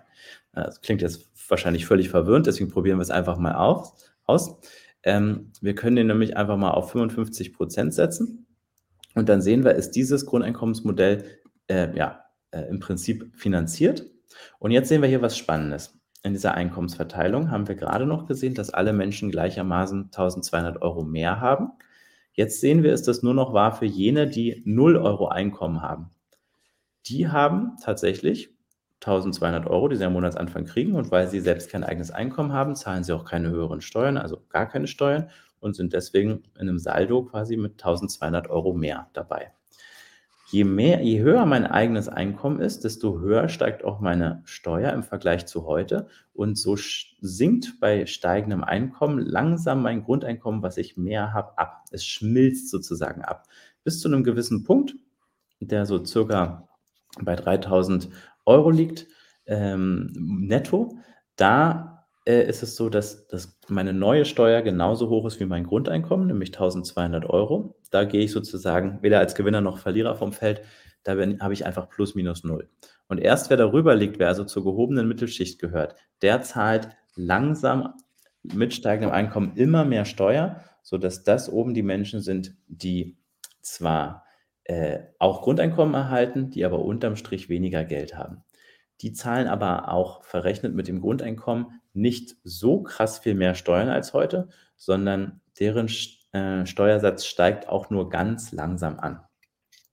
Das ist die Mechanik, die wir Anrechnung nennen. Und ich glaube, die ist ganz zentral für das Grundeinkommen. Ganz kurzer Exkurs da rein, ohne da in die Tiefe gehen zu wollen. Nochmal zusammengefasst, das Grundeinkommen kostet 1100 Milliarden Euro aber wir sehen, dass über zwei Drittel dieser Summe zwar an alle Menschen ausgezahlt werden, aber durch höhere Steuern zahlen die Menschen einen Großteil ihres Grundeinkommens wieder zurück. So eine rechte Tasche, linke Tasche Logik. Also ich kriege 1200 Euro, aber ähm, zahle höhere Steuern als heute. Und deswegen kann ich von dem Grundeinkommen, was ich erhalten habe, einen Teil meiner Steuern oder die gesamten Steuern wieder zurückzahlen. Das mag total bescheuert klingen. Warum zum Teufel sollte man so einen gigantischen Betrag jeden Monat allen Menschen auszahlen, damit sie dann zwei Drittel davon wieder zurückzahlen? Das ist ja wirklich rechte Tasche, linke Tasche. Warum? Das ist aber genau die Idee des Grundeinkommens. Das ist genau, was man will. Denn erst in dem Moment, wo ich allen Menschen am Monatsanfang die Existenzminimum auszahle, kann ich die Bedürftigkeitsprüfung abschaffen. Erst dann muss ich nicht mehr unterscheiden zwischen jenen, die bedürftig sind, die Geld brauchen, und denen, die nichts brauchen. Erst dann braucht man kein Sozialamt, keine Formulare, keine, äh, keine Scham, keine Stigmatisierung. Ich muss nicht erst arm sein, dann beweisen, dass ich arm bin und dann viel zu wenig Geld kriegen, sondern Armut wird von vornherein unmöglich gemacht. Und ähm, deshalb macht diese Mechanik so viel Sinn. Man gibt den Leuten es erstmal und wer ähm, das Geld zurück, also wer das Geld nicht braucht, weil er selber ein hohes Einkommen hat, ja, das kann das Finanzamt ja heute schon prüfen und macht es ja auch schon. Und der zahlt sein Grundeinkommen teilweise oder vollständig oder darüber hinaus einfach wieder zurück am Monatsende. Und so findet monatlich ein zielgenauer automatischer Steuerausgleich zwischen oben und unten statt. Das ähm, mag sinnvoll erscheinen, aber wenn wir mal gucken, was wir heute haben, dann sehen wir, das gibt es gar nicht. Der Staat hat heute gar keine Tools, um Menschen ähm, zielgenau Geld auszuschütten. Wir haben das ja jetzt bei den letzten Rettungspaketen gesehen, wo, ähm, wo, wo der Staat gar, also der hat Monate gebraucht, um Studierenden über irgendwelche Kassen Geld auszuzahlen. Ähm, und dann haben es die Leute teilweise gar nicht gemerkt, dass diese Steuergutschriften ankamen. Grundeinkommen wird ja oft vorgeworfen, es wäre im Vergleich dazu ein Geldverteilen mit der Gießkanne. Das stimmt vielleicht für den Monatsanfang, aber schon am Monatsende kommt durch die Verrechnung, äh, durch die Verrechnung mit der Steuer wird klar, dass Grundeinkommen eigentlich ein extrem zielgenauer Ausgleich zwischen Geld ist, von, von Geld ist. Weil sozusagen äh, das Geld wirklich nur, das Grundeinkommen nur bei denen bleibt, die es wirklich brauchen. Und verschiebt sich mein Einkommen, ist es im nächsten Monat natürlich wieder anders. Genau, da habe ich jetzt sozusagen das, das Prinzip verstanden, weil tatsächlich wäre ja ein Kritikpunkt, weil ja sozusagen nach, äh, wenn man so will, die, die reine Lehre, wenn es sowas gibt, des Grundeinkommens ja sagen würde, ähm, weil es ja den Anschein erweckt, dass sozusagen nicht alle diesen Betrag kriegen, aber jetzt hast du ja nochmal sehr gut erklärt, dass alle den Betrag kriegen, weil das ist sozusagen ja die Voraussetzung, um zumindest eine wichtige Komponente ähm, zu erfüllen, die das BGE erzielen soll, nämlich diese Gängelung, diese Überprüfung der Bedürftigkeit und so weiter. Ähm, das Thema, sage ich mal, mit dieser Auszahlung an alle, ich weiß nicht, wir schaffen es auch irgendwie in den Weltraum zu fliegen. Ich glaube, irgendwie sollte man das auch irgendwann mal hinkriegen, so einen Auszahlmechanismus hinzubekommen. Also ich glaube, das ist ein lösbares Problem. Ähm, wenn, wenn man will, wird man das hinbekommen. Ähm, also was ich sozusagen charmant daran finde, ist wirklich, dass diese Grundidee, jeder bekommt das jetzt erstmal. Und äh, diejenigen, die sozusagen ähm, höheres Einkommen haben, versteuern halt ganz normal wie jetzt auch. Unabhängig da, ich meine, sie behalten ja letztendlich den Betrag, den sie bekommen haben, nur indirekt wird ihnen sozusagen über die Einkommensteuer also es ist ja nicht so, dass sie das wieder irgendwie zurücküberweisen müssen oder so, sondern es wird einfach ganz normal, wie jetzt auch, so habe ich es verstanden, über die Lohnsteuer letztlich abgerechnet. Richtig? Genau, wir müssen nichts Neues erfinden, nur Altes abschaffen. Ja, das ist ja schwer genug in diesem Land, aber äh, immerhin muss man nichts äh, äh, noch zusätzlich erfinden, außer natürlich die Auszahlung, äh, die offenbar ein großes Problem zu sein scheint. Okay, also das habe ich jetzt erstmal soweit verstanden. Ähm, genau. Magst du einfach weitergehen und dann, wie gesagt, gehe ich irgendwann mal in die Fragen rein, die sich hier so ansammeln. Genau, ich aber ich will einmal durchgehen, genau. Mm, jetzt würden wir aber vorschlagen, dass man diesen Spitzensteuersatz nicht, also diesen Einheitssteuersatz nicht ganz so hoch ansetzt, statt 55 Prozent, wo wir gerade auf ein finanzierbares Modell kamen, gehen wir jetzt zurück auf 50 Prozent. Mm, wir glauben, das ist eine vernünftige Summe. Hälfte für mich, die Hälfte für die Gemeinschaft. Ähm, und jetzt sehen wir aber, dadurch gehen die Steuernahmen zurück und wir haben ungefähr 100 Milliarden Euro, die jetzt zur Refinanzierung fehlen. Und da bieten wir jetzt einen Steuermix an. Man kann hier verschiedene Steuern frei miteinander kombinieren, um diese Summe zu refinanzieren. Das haben wir getan, weil ähm, Steuerfragen natürlich hochpolitisch sind, ähm, hoch umstritten auch, zu Recht. Denn welche Steuer man wählt und wie hoch die ist, hängt natürlich davon, also führt natürlich dazu, dass man bestimmte Bevölkerungsgruppen bevorteilt, bestimmtes Verhalten incentiviert oder eben nicht. Wir könnten, ich will mal kurz zwei Wege vorstellen, die denkbar wären. Das eine wäre, dass man eine ähm, CO2-Steuer erhöht von heute 40, äh, 30 Euro auf, sagen wir mal, 500 Euro. Das würde genau reichen, um so ein Modell zu refinanzieren. Ja, ihr habt richtig gehört, 500 Euro äh, CO2-Steuer pro emittierter Tonne. Das wäre unter heutigen Gesichtspunkten ohne ein Grundeinkommen eine äh, gigantische Steuererhöhung, also fast mhm. eine Verzwanzigfachung und würde wahrscheinlich politisch absolut unmöglich sein und hätte auch sehr unsoziale Verteilungswirkungen. Aber mit einem Grundeinkommen eben nicht. Wir sehen es hier rechts.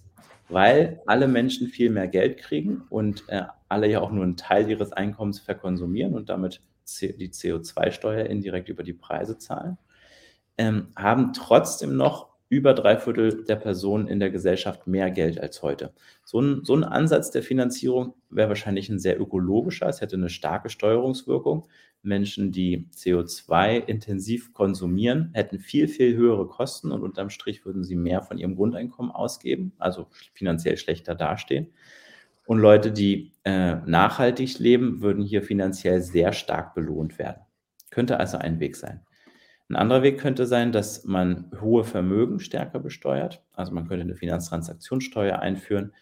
Man könnte die 1997 ausgesetzte ähm, Vermögenssteuer wieder einführen, zum Beispiel mit einem Freibetrag von einer Million Euro. Das würde bedeuten, dass nur die obersten, reichsten zwei Prozent der Bevölkerung betroffen sind. Und wenn man dann noch die Unternehmenssteuer leicht anhebt, äh, durch, durch Unternehmensgewinne werden ja die meisten Vermögen aufgebaut, dann sehen wir, kommen wir hier schon in so Dimensionen, wo man so ein Grundeinkommen refinanzieren könnte. Man könnte hier ein bisschen hochgehen, man könnte aber auch äh, den Freibetrag senken, um hier diese Lücke zu schließen. Ähm, wir wollen mal kurz noch zum Abschluss in ein Modell reingucken, das nennen wir den ausgewogenen Mix. Ähm, und das ist die Kombination aus all den gesehenen Steuern, also Vermögensteuer, Finanztransaktionssteuer und CO2-Steuer, jeweils in etwas abgemilderter Höhe ähm, zusammen mit dieser 50-prozentigen Einheitssteuer aufs Einkommen. Viele Steuern, aber niemals vergessen, alle Menschen kriegen eben auch 1200 Euro am Monatsanfang, von dem die allermeisten den Großteil ihrer neuen Steuern mehr als begleichen können. Und jetzt wollen wir noch mal ganz kurz auf die Auswirkungen gucken. Wir sehen hier, in so einem Modell hätten 83 Prozent aller, aller Menschen im Land mehr Geld als heute äh, Rentner, die heute äh, niedrigere Einkommen haben als die erwerbstätige Bevölkerung, würden noch viel stärker profitieren. Armut äh, ist ein großes Thema. Äh, heute ist jede sechste Person in Deutschland armutsgefährdet. Mit einem Grundeinkommen wäre Armut in der heutigen Form nicht mehr möglich, also ein Grundeinkommen in dieser Höhe. Wir sehen hier trotzdem, dass äh, knapp vier Millionen Menschen noch armutsbetroffen werden. Das liegt daran, dass diese Grenze sich dynamisch errechnet am Median, also am Mitteleinkommen von Deutschland. Äh, das würde durch ein Grundeinkommen insgesamt steigen und deswegen gäbe es rein rechnerisch noch Armut. Aber es ist eben eine Armut, äh, bei der ich weiß, ich kann hier nicht ins Bodenlose fallen. Heutige Armutsgrenze liegt bei 1250 Euro und künftig könnte niemand mehr unter 1200 Euro fallen. Die Mittelschicht, die seit Jahren schrumpft, würde wieder massiv wachsen weil die Gesellschaft an den oberen und unteren Rändern zusammengestutzt wird und ähm, insgesamt etwas gleicher, also deutlich gleicher wird. Ähm, weil Menschen in dem unteren Ende der Einkommensskala einen größeren Teil ihres Einkommens verkonsumieren, würde der Konsum steigen. Ähm, um ungefähr 12 Prozent würde die Nachfrage steigen. Und, und das haben wir in den Daten gesehen, es gibt einen massiven Unterschied auf den Einkommensabstand, den es heute gibt zwischen Ost- und Westdeutschen und auch zwischen Männern und Frauen. Ähm, das liegt einfach daran, dass äh, die Gender Pay Gap und auch der Einkommensunterschied, das Lohngefälle zwischen Ost und West durch das Grundeinkommen, was sie alle gleichermaßen kriegen, verwässert werden würde und nicht mehr so stark ins Gewicht fallen würde. Und vielleicht ganz zum Abschluss ist es nochmal interessant, auf so einen einzelnen Haushalt zu gucken. Ähm, ich schalte hier mal die Abschaffung der Arbeitslosenversicherung aus, weil die verfälscht ein bisschen äh, das Bild. Das stellt es ein bisschen zu positiv dar, äh, weil sich hier auch die Nettoeinkommen verändern. Äh, aber wenn wir jetzt mal gucken mit so einem Modell, wo wir wirklich den Effekt des Grundeinkommens sehen, dann sehen wir, dass ein erwachsener Erwerbstätiger, der 3.350 Euro netto heute hat, das sind etwa 5.500 Euro brutto, ähm, das ist also hier das, oben in den, in den obersten 15 äh, oder 20 Prozent, ja eigentlich 15 Prozent äh, der Bevölkerungsskala. äh, in der gehobenen Mittelschicht so eine Person hätte genauso viel Geld wie heute. Wenn man drunter liegt, ähm, zum Beispiel bei 2000 Euro netto hätte man 350 Euro mehr. Und wenn das Einkommen steigt auf 7000, sagen wir mal 6000 Euro netto, äh, dann ist man also wirklich schon absoluter Spitzenverdiener. Dann würde man 230 Euro weniger zahlen, was im Verhältnis sozusagen zum Gesamteinkommen jetzt gar nicht so furchtbar viel ist. Und interessanterweise, weil ja jeder Mensch einen eigenen Anspruch auf Grundeinkommen hat, wenn ich jetzt mit einem Kind in einem Haushalt lebe, was ja auch ein Kindergrundeinkommen kriegt, dann sieht die Haushaltsbilanz wieder ganz anders aus. Obwohl ich als Erwachsener da Spitzenverdiener bin, habe ich hier immer noch 120 Euro mehr in der Haushaltskasse. Mhm. Sehr gut. Also, ähm, es kam auch schon mehrfach im Chat, und das kann ich auch nur bestätigen und wiederholen. Allein dieses Tool, dieser Konfigurator ist, glaube ich, schon äh, Gold wert. Ähm, ich würde auch empfehlen, dass das in jedweden äh, Schulunterricht irgendwie mal Einzug erhält, einfach um mal einen Überblick zu haben, wie denn eigentlich so Steuersystem in Deutschland funktioniert, wie Geldflüsse funktionieren. Wenn ich mir das jetzt noch vorstellen würde in Kombi, so eine Art Haushaltskonfigurator des Bundestages, wo fließt dann Geld sozusagen auch nochmal hin? Das wäre nämlich dann nochmal auch nochmal eine zusätzliche Herausforderung, ähm, weil die Frage, das wäre jetzt nochmal eine Frage, die mir spontan dazu einfällt. Wir nehmen ja jetzt sehr viel, ich sage mal, wir, wir schaffen jetzt umweltschädliche Subventionen ab und so weiter. Gleichzeitig erleben wir aber ja die Diskussion rund um diesen Subventionen, dass äh, eine große sozusagen Klimatransformation bevorsteht, die uns auch nochmal ungefähr eine Billion oder zwei oder ich glaube allein im Wohn Wohnungssektor wären das äh, Billionenbeträge, um die vernünftig klimaneutral und so weiter aufzustellen für die Zukunft. Wenn jetzt also Zusatzgeld ähm, benötigt wird für eine Transformation der Gesellschaft Richtung Klimaschutz und so weiter, bleibt in eurer Berechnung da irgendwo noch ein Spielraum? Weil letztendlich greifen wir genau an die Töpfe, die man auch schon diskutiert, die aber auch schon vehement sozusagen umstritten sind mit Vermögensteuer, Erbschaftssteuer und so weiter. Ist es dann nicht am Ende so ein Ding, naja, entweder machen wir jetzt Klimaschutz oder Grundeinkommen? Das wäre ja dann so die, sag ich mal, sehr klischeehafte Argumentation. Was würdet ihr dazu sagen? Hm. Also, ich glaube, es gibt viele ähm, verschiedene Argumente, wie man so zwischen Klima und ähm, Sozialem äh, argumentieren kann. Und ich glaube, es ist ein Problem, dass es auch immer gegeneinander ausgespielt wird. Und um mal so bei einer bei einem ganz einfachen oder ähm, Punkt anzufangen, die Frage ist ja ein bisschen, wenn wir es jetzt gerade, wie wir äh, gesellschaftlich, sozial aufgestellt sind, nicht schaffen, sowas ein, also das einfachste aller Gesetze, wie so ein Heizungsgesetz, zu erklären und durchzubekommen. Also die CDU mhm. ist für einen CO2-Preis so ziemlich ihr einziges äh, wirkliches Klimaprogramm, was sie haben. Und gleichzeitig sind sie gegen dieses Gesetz.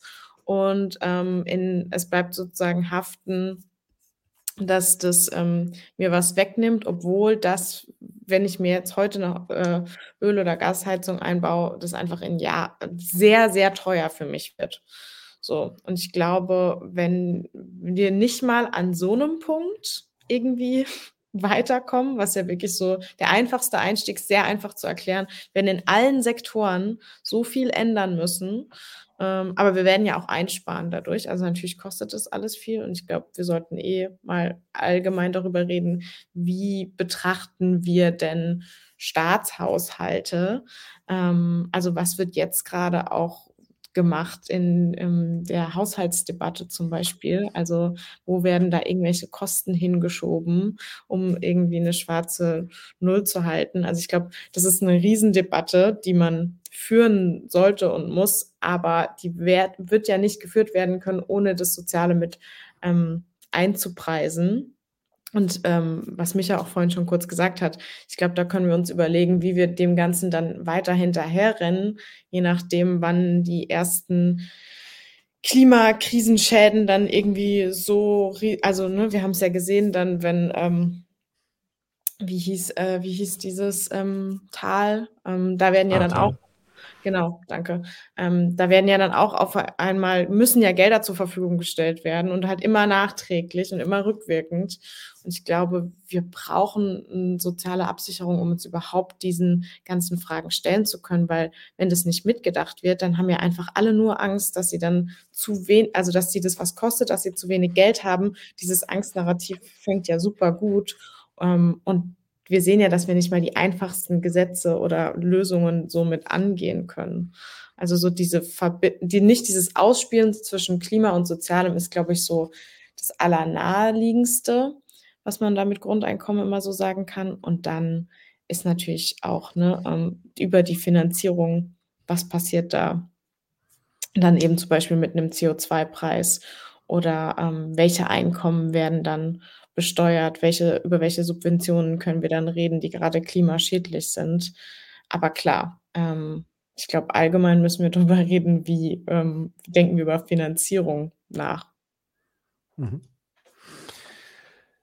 Ähm, ich würde jetzt tatsächlich mal so in die Fragen vom Chat reingehen, weil sonst äh, Frage, also ich habe natürlich auch noch tausend, hätte noch tausende Fragen, aber ich will sozusagen dem Chat auch den, den, den Vorzug letztlich geben. Dafür äh, seid ihr auch heute gekommen.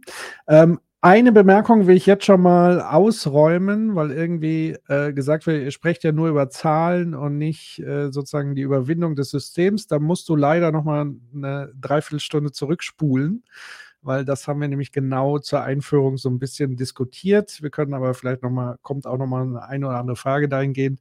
Also wir haben tatsächlich nicht nur über die Zahlen jetzt gerade eben gesprochen, sondern eigentlich sehr wenig im Vergleich zu dem, was wir halt vordiskutiert haben, was sozusagen Sinn und Zweck des BGEs ähm, ist, aus eurer Sicht, aus meiner Sicht und so weiter. Also da einfach nochmal zurückspulen, wer das vermisst hat und jetzt irgendwie sich gewundert hat, ich schalte ja ein und ich höre nur Zahlen. Ähm, aber das Hauptthema war ja, und das war ja auch der Anlass, um das auch nochmal einzuordnen, ihr habt eben dieses Konfigurator-Tool, was ich sozusagen sensationell finde, überhaupt, dass es sowas gibt, um mit Daten ähm, ein, ein, neue Erzählungen und so weiter zu schaffen. Da ging der Fokus ja tatsächlich auf das eine Argument gegen äh, Grundeinkommen, nämlich zu sagen, das ist gar nicht finanzierbar. Und genau dieses Argument wollte er eigentlich mit dem Konfigurator ein, ein, ein Gegenargument schaffen und zu sagen, ja, das ist sehr wohl möglich und zwar auf verschiedene Art und Weise. Nur das zur Einordnung. Und es ging ja jetzt nicht um die ganz großen Systemfragen und so weiter, sondern explizit war diese Zahlensachen erstmal zur Finanzierung. Aber jetzt kommen wir mal ähm, zu den ganzen Fragen aus dem Chat. Ähm, ganz am Anfang hatten wir ähm, habt ihr ja auch erklärt, ihr macht ja selber sozusagen ein mit eurem Verein eben so ein Modell- und Feldversuch. Ihr verlost ja regelmäßig sozusagen Grundeinkommen, untersucht es, sammelt Anekdoten und so weiter. Eine Frage kam von Arne: Sind Feldversuche beim Grundeinkommen nicht fehlerbehaftet? Wenn man weiß, dass das BGE nur für einen begrenzten Zeitraum kommt, also bis der Versuch beendet ist.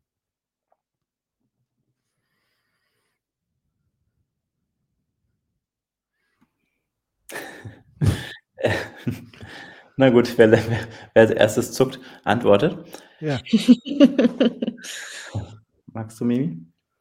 Ähm, ja, also hm, ich, äh, ich habe mich gerade gefragt, wie gut ich es beantworten kann, ohne was aus unserer Studie zu verraten.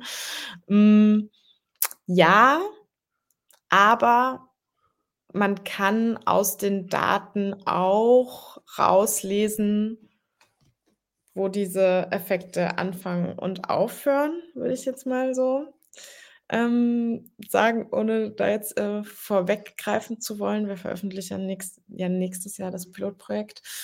Ähm, und natürlich so die generelle Debatte über diese Feldversuche sind fair enough. Aber dadurch, dass wir extra, also bei einem Jahr wäre das deutlich schwieriger zu sagen. Bei drei Jahren können wir dann ganz gut über die Jahre sagen, ähm, was für ein Effekt wird dann vielleicht schwächer mit, ähm, mit quasi Sicht in Ende zum Beispiel. Ähm, und trotzdem haben wir ähm, eine sehr große Vergleichsgruppe zum Beispiel und wir gucken uns ja nicht nur Effekte über die Zeit an von der Gruppe, die Grundeinkommen bekommt, sondern wir gucken uns auch mal den Vergleich an zu der Gruppe, die kein Grundeinkommen bekommt, die Kontrollgruppe. Und da lässt sich schon relativ gut äh, natürlich mit statistischen Abweichungen, mal gucken, wie groß, wie klein kann man die halten. Aber es lassen sich schon Effekte auf jeden Fall rauslesen, gerade weil man diese Kontrollgruppe hat. Und äh, natürlich kann man sagen, das ist auch nochmal, macht einen Unterschied, ob ich jetzt quasi alleine ähm, ein Grundeinkommen bekomme und alle Menschen in meinem Umfeld nicht.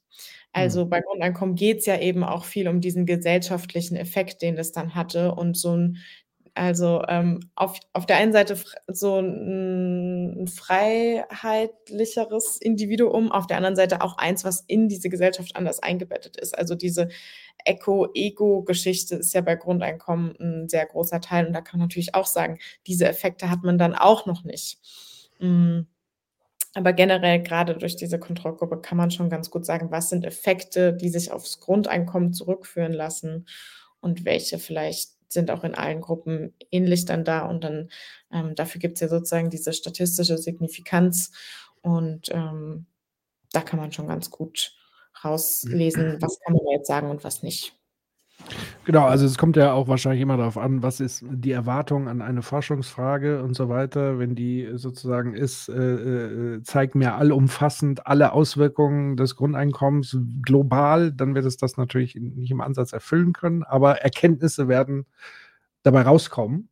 Äh, manche werden vielleicht ein bisschen verzerrt sein, aber an das, was du ja gerade schon ausgeführt hast, da wird es hilfreich sein, äh, Erkenntnisse zu haben, wie es sich auf verschiedene Lebenswelten auswirkt, etc. Ähm, mhm. Und ganz kurz, ich, ja.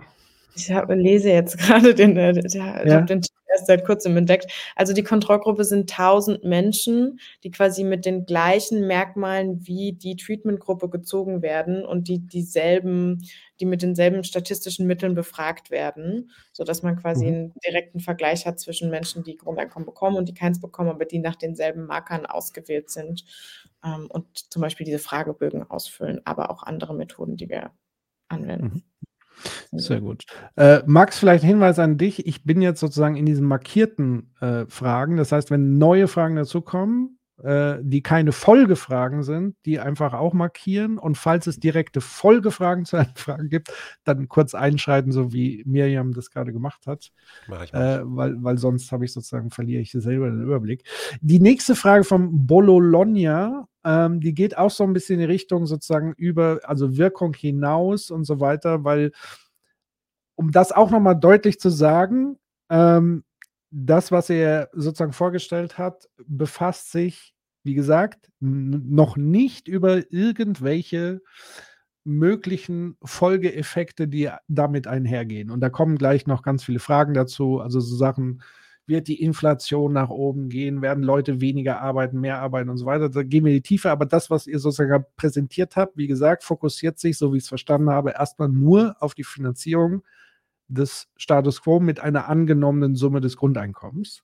Das nur nochmal, weil viele gesagt haben, ja, das beachtet das nicht, das nicht, wollte es wahrscheinlich auch gar nicht beachten erstmal. Kann man zum Teil wahrscheinlich auch gar nicht beachten an vielen Stellen, weil man einfach nicht weiß, sozusagen, wie wird es sich konkret auswirken. Aber das können wir ja gleich nochmal an, anhand konkreter Fragen vertiefen. Aber eine, die so ein bisschen in, in die Richtung geht, ist äh, die Frage, gibt es Überlegungen, sozusagen das auf äh, ein europäisches Konzept sozusagen auszuweiten, beziehungsweise meine Frage wäre dann, wenn man das jetzt in Deutschland machen würde und wir in der Europäischen Union das Ganze haben, was würde dann eigentlich passieren? Haben wir dann plötzlich sozusagen ein, was ja eigentlich sehr positiv wäre, einen gigantischen Zuzug von Leuten, weil sie alle Bock haben auf dieses System? Was ja jetzt schon ein Riesenthema ist bei einem miserablen sozialen System, was ja schon die Argumentation von vielen ist, so mhm. Pull-Effekt und so weiter. Ich habe nichts gegen Pull-Effekte, weil wir brauchen eigentlich Leute und so. Aber was wäre da so eure Antwort, wenn man das nur in Deutschland machen würde und nicht europaweit? Hätte das einen Effekt aus eurer Sicht? Und wenn ja, welchen? Also diese europäische Frage ist, also jetzt sage ich mal Scheißfrage. ähm, Naja, klar, wir haben ähm, Europa, die Freizügigkeit, also ja, das ist Mhm. ähm, ein Thema, auf jeden Fall. Kann man sagen, äh, äh, Deutschland ähm, kann damit anfangen, dann muss es es in Europa auch geben.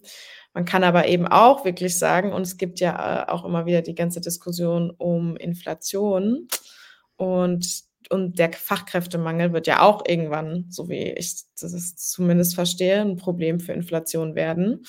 Ähm, und wir sind ja gerade, ich weiß nicht, ich habe es nicht vor Augen, aber ich habe letztens irgendwie so eine Statistik gelesen, wie unbeliebt wir bei Fachkräften sind, weil alles so schwierig, bürokratisch und deutsch bei uns ist. Ähm, also ja, ich glaube, da könnte man sagen, es ist gut und es ist auch, ja, genau, wie du eben selbst schon gesagt hast, ne, Sozialstaat heute, ähm, das wird das Thema immer so bleiben. Aber natürlich wäre ein europäisches Grundeinkommen noch besser als nur ein deutsches Grundeinkommen. Aber da Hm. kann man natürlich auch ne, über verschiedene, also Wohnort, ähm, Faktoren und so gehen. Also da gibt es ähm, verschiedene Lösungsvorschläge, muss man halt drüber sprechen, was möchte man dann und was möchte man nicht. So. Und das ist ja sowieso auch mit dem Konfigurator. Ne? Wir schlagen ja sozusagen nicht vor, hier, das ist das perfekte System, so kann es gehen, mm, sondern es ist ein Angebot und es ist super, wenn wir über genau solche Fragen sprechen, weil dann sprechen wir über sozusagen, wie funktioniert es realistisch, was passiert, was muss da passieren, damit es realistisch sein kann. Und ich glaube, das sind dann genau die Fragen, die wir uns stellen müssen und die wollen wir, also wir haben ja Ideen dazu ähm, und mein Take wäre sozusagen gut, ähm, wenn Menschen kommen, weil zum Beispiel Inflation. Aber genau, ich glaube, man muss drüber sprechen. Ich habe heute irgendwie diebische Freude am, in der Rolle des Advocatus Diaboli. Traue mich aber fast schon nicht, weil ich schon so immer ins Schwarze getroffen habe. Aber was sozusagen eine Gefahr ja auch wäre, wenn man das nicht komplett auch global ausrollen würde, weil, also A, in Europa, ich glaube, in ganz Europa haben wir ein Fachkräfteproblem. Das ist ja nicht nur Deutschland, sondern ich glaube auch die meisten Länder der Europäischen Union haben das Problem. Also das heißt, wir müssten ja auch Zuwanderung sozusagen viel weiter denken, aber das ist so das eine. Aber wäre tatsächlich auch die Gefahr, also weil viel mal, äh, es gibt ja sozusagen dieses Argument, also A, ich, ich suche mal hier die Frage aus, damit ich direkt mal einen Haken dran machen würde. Sozusagen hier die Frage nach den Shit-Jobs und ganz bewusst nicht die Bullshit-Jobs, sondern die Shit-Jobs, also alles, äh, äh, was wir jetzt schon mehr oder minder äh, zum Beispiel outsourcen und so weiter oder auch in Deutschland letztendlich Leuten übergeben, die aus anderen Ländern kommen, wo man nicht so viel verdient und so weiter und so fort.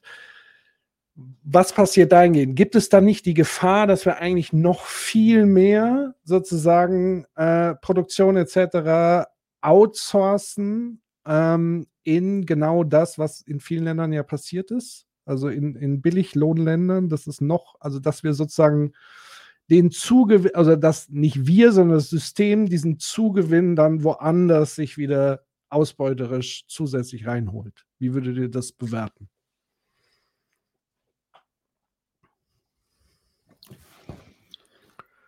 Und das ist wieder eine Scheißfrage, ich weiß. Naja, ja, also äh, genau, natürlich äh, es ist nicht, weil, nicht, weil sie wehtut, ähm, sondern weil man einfach nicht so genau eindeutig eine Antwort geben kann. Es ist eben Mhm. ein komplexer Eingriff in ein ökonomisches System. Mhm. Ähm, so ein Grund, also, also eigentlich kein komplexer, aber ein massiver. Und es wird komplexe Folgen haben, die sich, wenn man ganz ehrlich ist, einfach nicht vorab richtig berechnen lassen. Mhm. Ähm, deswegen können wir jetzt hier drüber mutmaßen, was passieren könnte. Aber das ist natürlich, die Grundannahme ist richtig.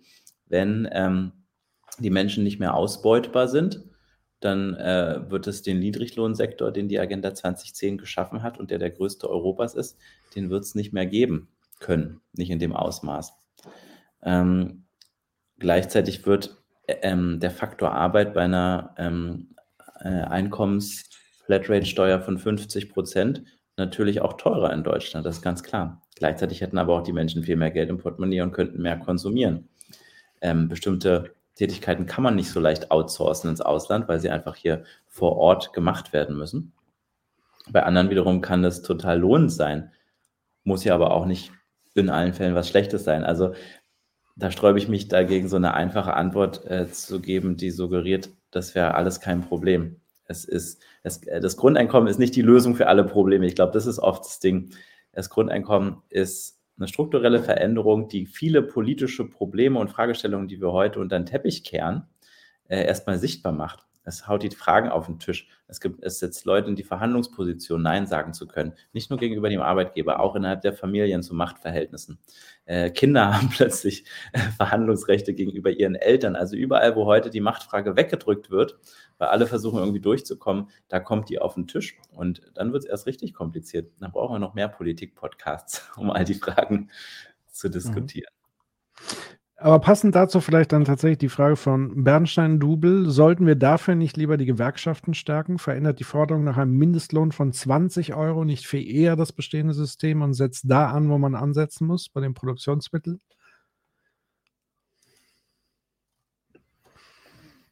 Also ich glaube, das braucht es auch. Mhm. So. Hm, also auf jeden Fall Mindestlohn auf 20 Euro, super. Und Gewerkschaften wieder stärken, auch super. Die sind leider oft gegen das Grundeinkommen. Mhm. Äh, sind schade. Ist ja auch ein Machtsystem. Will sich ja auch selber erhalten. ja, mh, hm. ja. Klar, aber ich glaube, man sollte diese Fragen nicht gegeneinander ausspielen. So. Hm, also auch so, äh, das finde ich sowieso immer ein bisschen unglücklich, wenn man irgendwie so, also natürlich hm, auch sollte kein Mindestlohn gegen Grundeinkommen stehen ähm, und Jobgarantie sollte nicht gegen Grundeinkommen stehen. Es sind halt einfach unterschiedliche ähm, Systeme, die unterschiedliche Probleme teilweise auch lösen, aber oft versuchen, glaube ich, an, an ähnlichen Ebenen anzusetzen. Und äh, ich würde sagen, auf jeden Fall beides. Mhm. Ähm, Rock'n'Roller eine Frage gestellt, die ich nicht ganz kontextualisieren kann. Vielleicht erinnert ihr euch aber irgendwie an irgendwelche Stelle. Wie wäre es, eine Sammelklage gegen die Regierung am Verfassungsgericht einzureichen? Wie viele Leute bräuchte man dann, um eine bemerkbare Welle zu machen? Ich weiß nicht genau, was er sozusagen am Verfassungsgericht einreichen will. Wenn ihr es auch nicht wisst, müssen wir leider die Frage schieben oder Rock'n'Roller muss sie nochmal präzisieren was er denn gerne einklagen möchte. Ähm, dann ähm, hier nochmal eine Frage zur Vermögensungleichheit. Die steigende Vermögensungleichheit wirkt ja demokratiegefährdend. Wie wirkt das BGE dagegen? Die Reichen dürfen ihr Geld ja erstmal behalten. Ist die Hypothese. Ich hatte vorhin im Chat schon kurz darauf geantwortet, wie wir gerade am Rechner gesehen haben, hängt das sehr davon ab, wie man die Refinanzierung des Grundeinkommens gestaltet. Mhm. Ähm, also wenn man zum Beispiel sehr auf die Besteuerung von Vermögen geht, dann könnte man durchaus einen Teil dieses krassen Ungleichgewichts zwischen Vermögen abschöpfen oben und es als Grundeinkommen an alle auszahlen. Praktisch ist es aber in vielen Fällen schwierig. Die Vermögenssteuer ist ziemlich teuer in der Erhebung. Steuerflucht ist in Teilen ziemlich gut möglich. Ähm, es wird nicht ganz leicht, zumal es ja auch einen starken internationalen Steuerwettbewerb gibt. Äh, da, es wird nicht ganz leicht, das zu machen. Aber es ist politisch machbar und das haben wir auch in unserem Rechner abgebildet. Ja. Mhm. Äh, eine Frage: Würde das BGE dazu beitragen, ein entbettetes Teilsystem Geld ein Stück weit wieder einzuhegen? Ich verstehe die Frage nur halb bis gar nicht. Was, was ist entbettet genau? Also entbettet, wahrscheinlich entkoppelt. Vielleicht RKS ROO 7 nochmal präzisieren. Dann äh, können wir vielleicht darauf eingehen. Ich habe es nicht verstanden. Ähm, Frage von Juvia: Würde gerade Unternehmen das nicht ausnutzen und die Preise immer weiter hochtreiben? Es gibt ja sozusagen im Moment eine äh, Theorie, die sozusagen die derzeitige Inflation ja mit bewussten Preiserhöhungen von Konzernen und so weiter in Verbindung bringen. Ähm, wäre das hier nicht auch ein ähnliches Einfallstor aus eurer Sicht?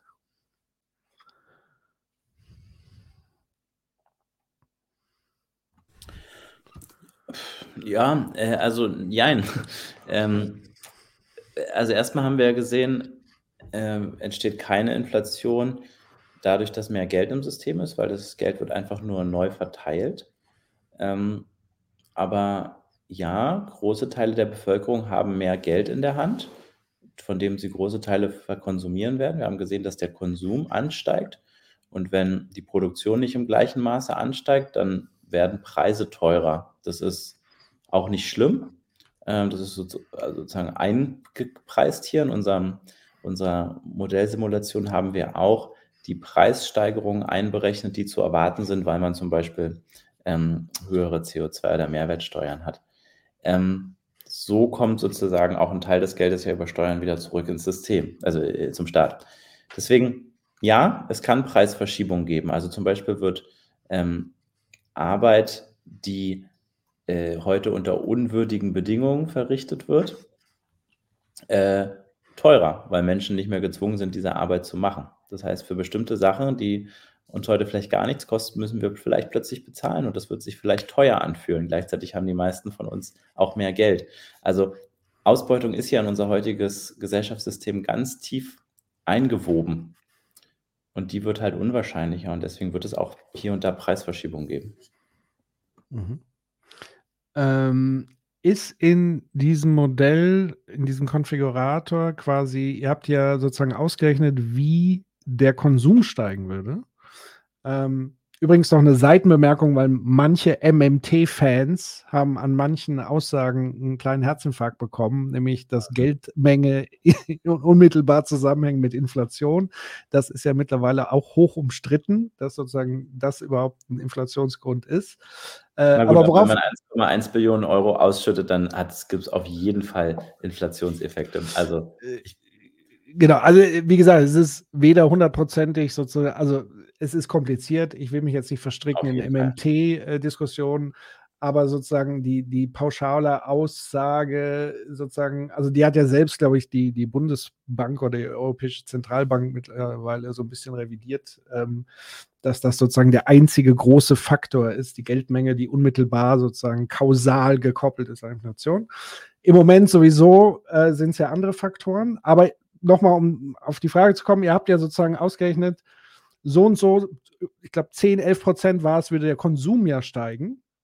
Was ja tatsächlich zur Preisbildung ja mit beiträgt, ist sozusagen ja äh, äh, die Verfügbarkeit von Gütern und so weiter. Das heißt, wenn der Konsum und die Nachfrage exorbitant natürlich steigt, könnte natürlich auch letztlich der Preis steigen. Ist das sozusagen in dem Modell schon mit einberechnet und würde das sozusagen dann auch gleich wieder umgerechnet werden in eine inflationsbereinigte Grundeinkommenserhöhung und so weiter. Also ist das sozusagen immer mitgedacht, dass das Ganze ja eigentlich zirkulär ablaufen könnte?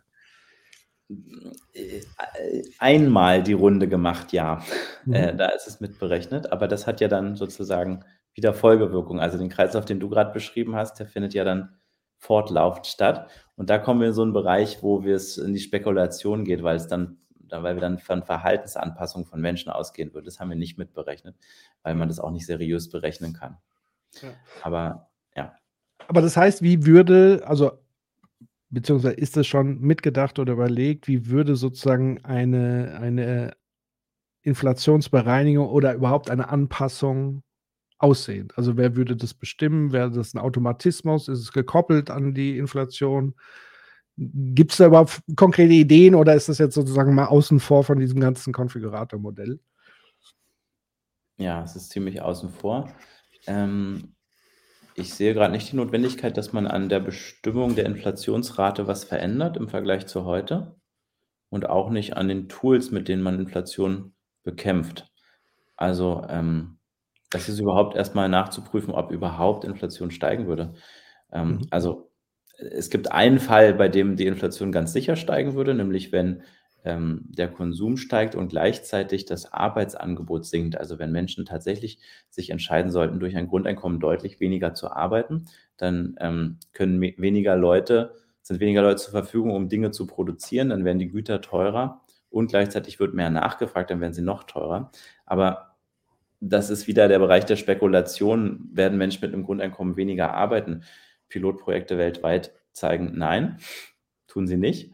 Trotzdem hält sich dieser Glaube hartnäckig. Es ist auch ganz schwer, den wirklich ähm, endgültig zu testen empirisch. Aber ähm, das wäre ein Fall, wo es Inflation geben könnte. Ansonsten ändert sich da eigentlich nicht so viel im Vergleich zu heute. Also ich kann mir tatsächlich vorstellen, dass sozusagen äh, die Art von Konsum, wie wir sie heute erleben, nämlich äh, verschwenderisch und, und Massen und billig, das wird sich wahrscheinlich schon radikal verändern.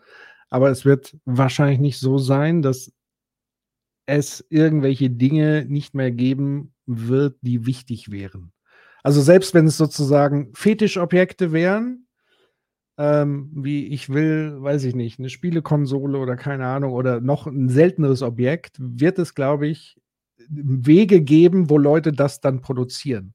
Also so wie, sage ich mal, eigentlich früher auch Handwerkskunst letztlich funktioniert hat. Es wird halt teurer, aber dafür verzichte ich dann vielleicht auf irgendeinen anderen Schrott, den ich mir tagtäglich kaufe und direkt wieder wegschmeiße, was sowieso ein Problem wäre, äh, allein umwelttechnisch. Also das heißt, ich glaube, es würde schon radikal Konsumverhalten auch verändern, letztlich. Wichtig ist ja immer die Frage, sind sozusagen die grundlegenden Dinge, Güter stehen die uns zur Verfügung, die grundlegende Versorgung, medizinisch, sanitär etc. Und das wäre ja dann auch mal die Frage nach den Jobs, die Leute vielleicht nicht so gerne machen. Ähm, genau. Wie seht ihr das? Also, zum Beispiel auch, ähm, weil hier die Frage kam, nach, nicht nur nach den Shitjobs, sondern auch sowas wie kurzfristige Beschäftigungsverhältnisse, Erntehelfer und so weiter. Das hätte ja durchaus schon Einfluss. Und ich habe vor kurzem ja unseren Landwirtschaftsminister äh, gehört, der sich gegen eine Erhöhung des Mindestlohns im landwirtschaftlichen Bereich ausgesprochen hat, weil er eben sagt, dann würden ja Lebensmittel so viel teurer werden. Was wäre da nochmal euer Argument letztlich? Hm, zu was genau? Also zu den. Also, wenn wir hatten ja gerade so das Thema Inflation und so weiter. Und ähm, wir haben im Moment ja eine Grundversorgung, sage ich mal, ähm, an, die ja sowieso gewährleistet wird, auch von prekären äh, Arbeitsverhältnissen und so weiter. In der Landwirtschaft beispielsweise Spargelernte, überhaupt generell Erntehelfer und so weiter und so fort. Die Gefahr wäre ja, würden Kritiker sagen, diese Art von Jobs würde entweder niemand mehr machen oder es würde sehr, sehr teuer werden, sodass auch Lebensmittel und Grundnahrungsmittel gegebenenfalls viel, viel teurer werden und Leute sich letztlich nicht mehr leisten können. Und damit ja auch der Effekt, den das Grundeinkommen bei der Höhe, die ihr gesagt habt, wieder aufgefressen werden würde.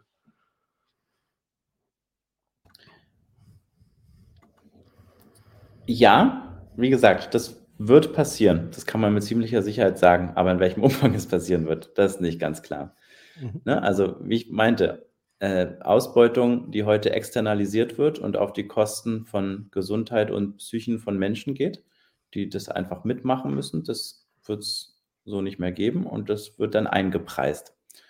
Und das wird für alle teurer, aber deswegen haben ja auch alle dieses Grundeinkommen. Das wird sozusagen das, das sozusagen, das, das regelt dann ausnahmsweise mal der Markt, weil, ähm, weil sich ja dann die Machtverhältnisse verschieben und neu auspegeln werden in Form von bestimmten Preisen.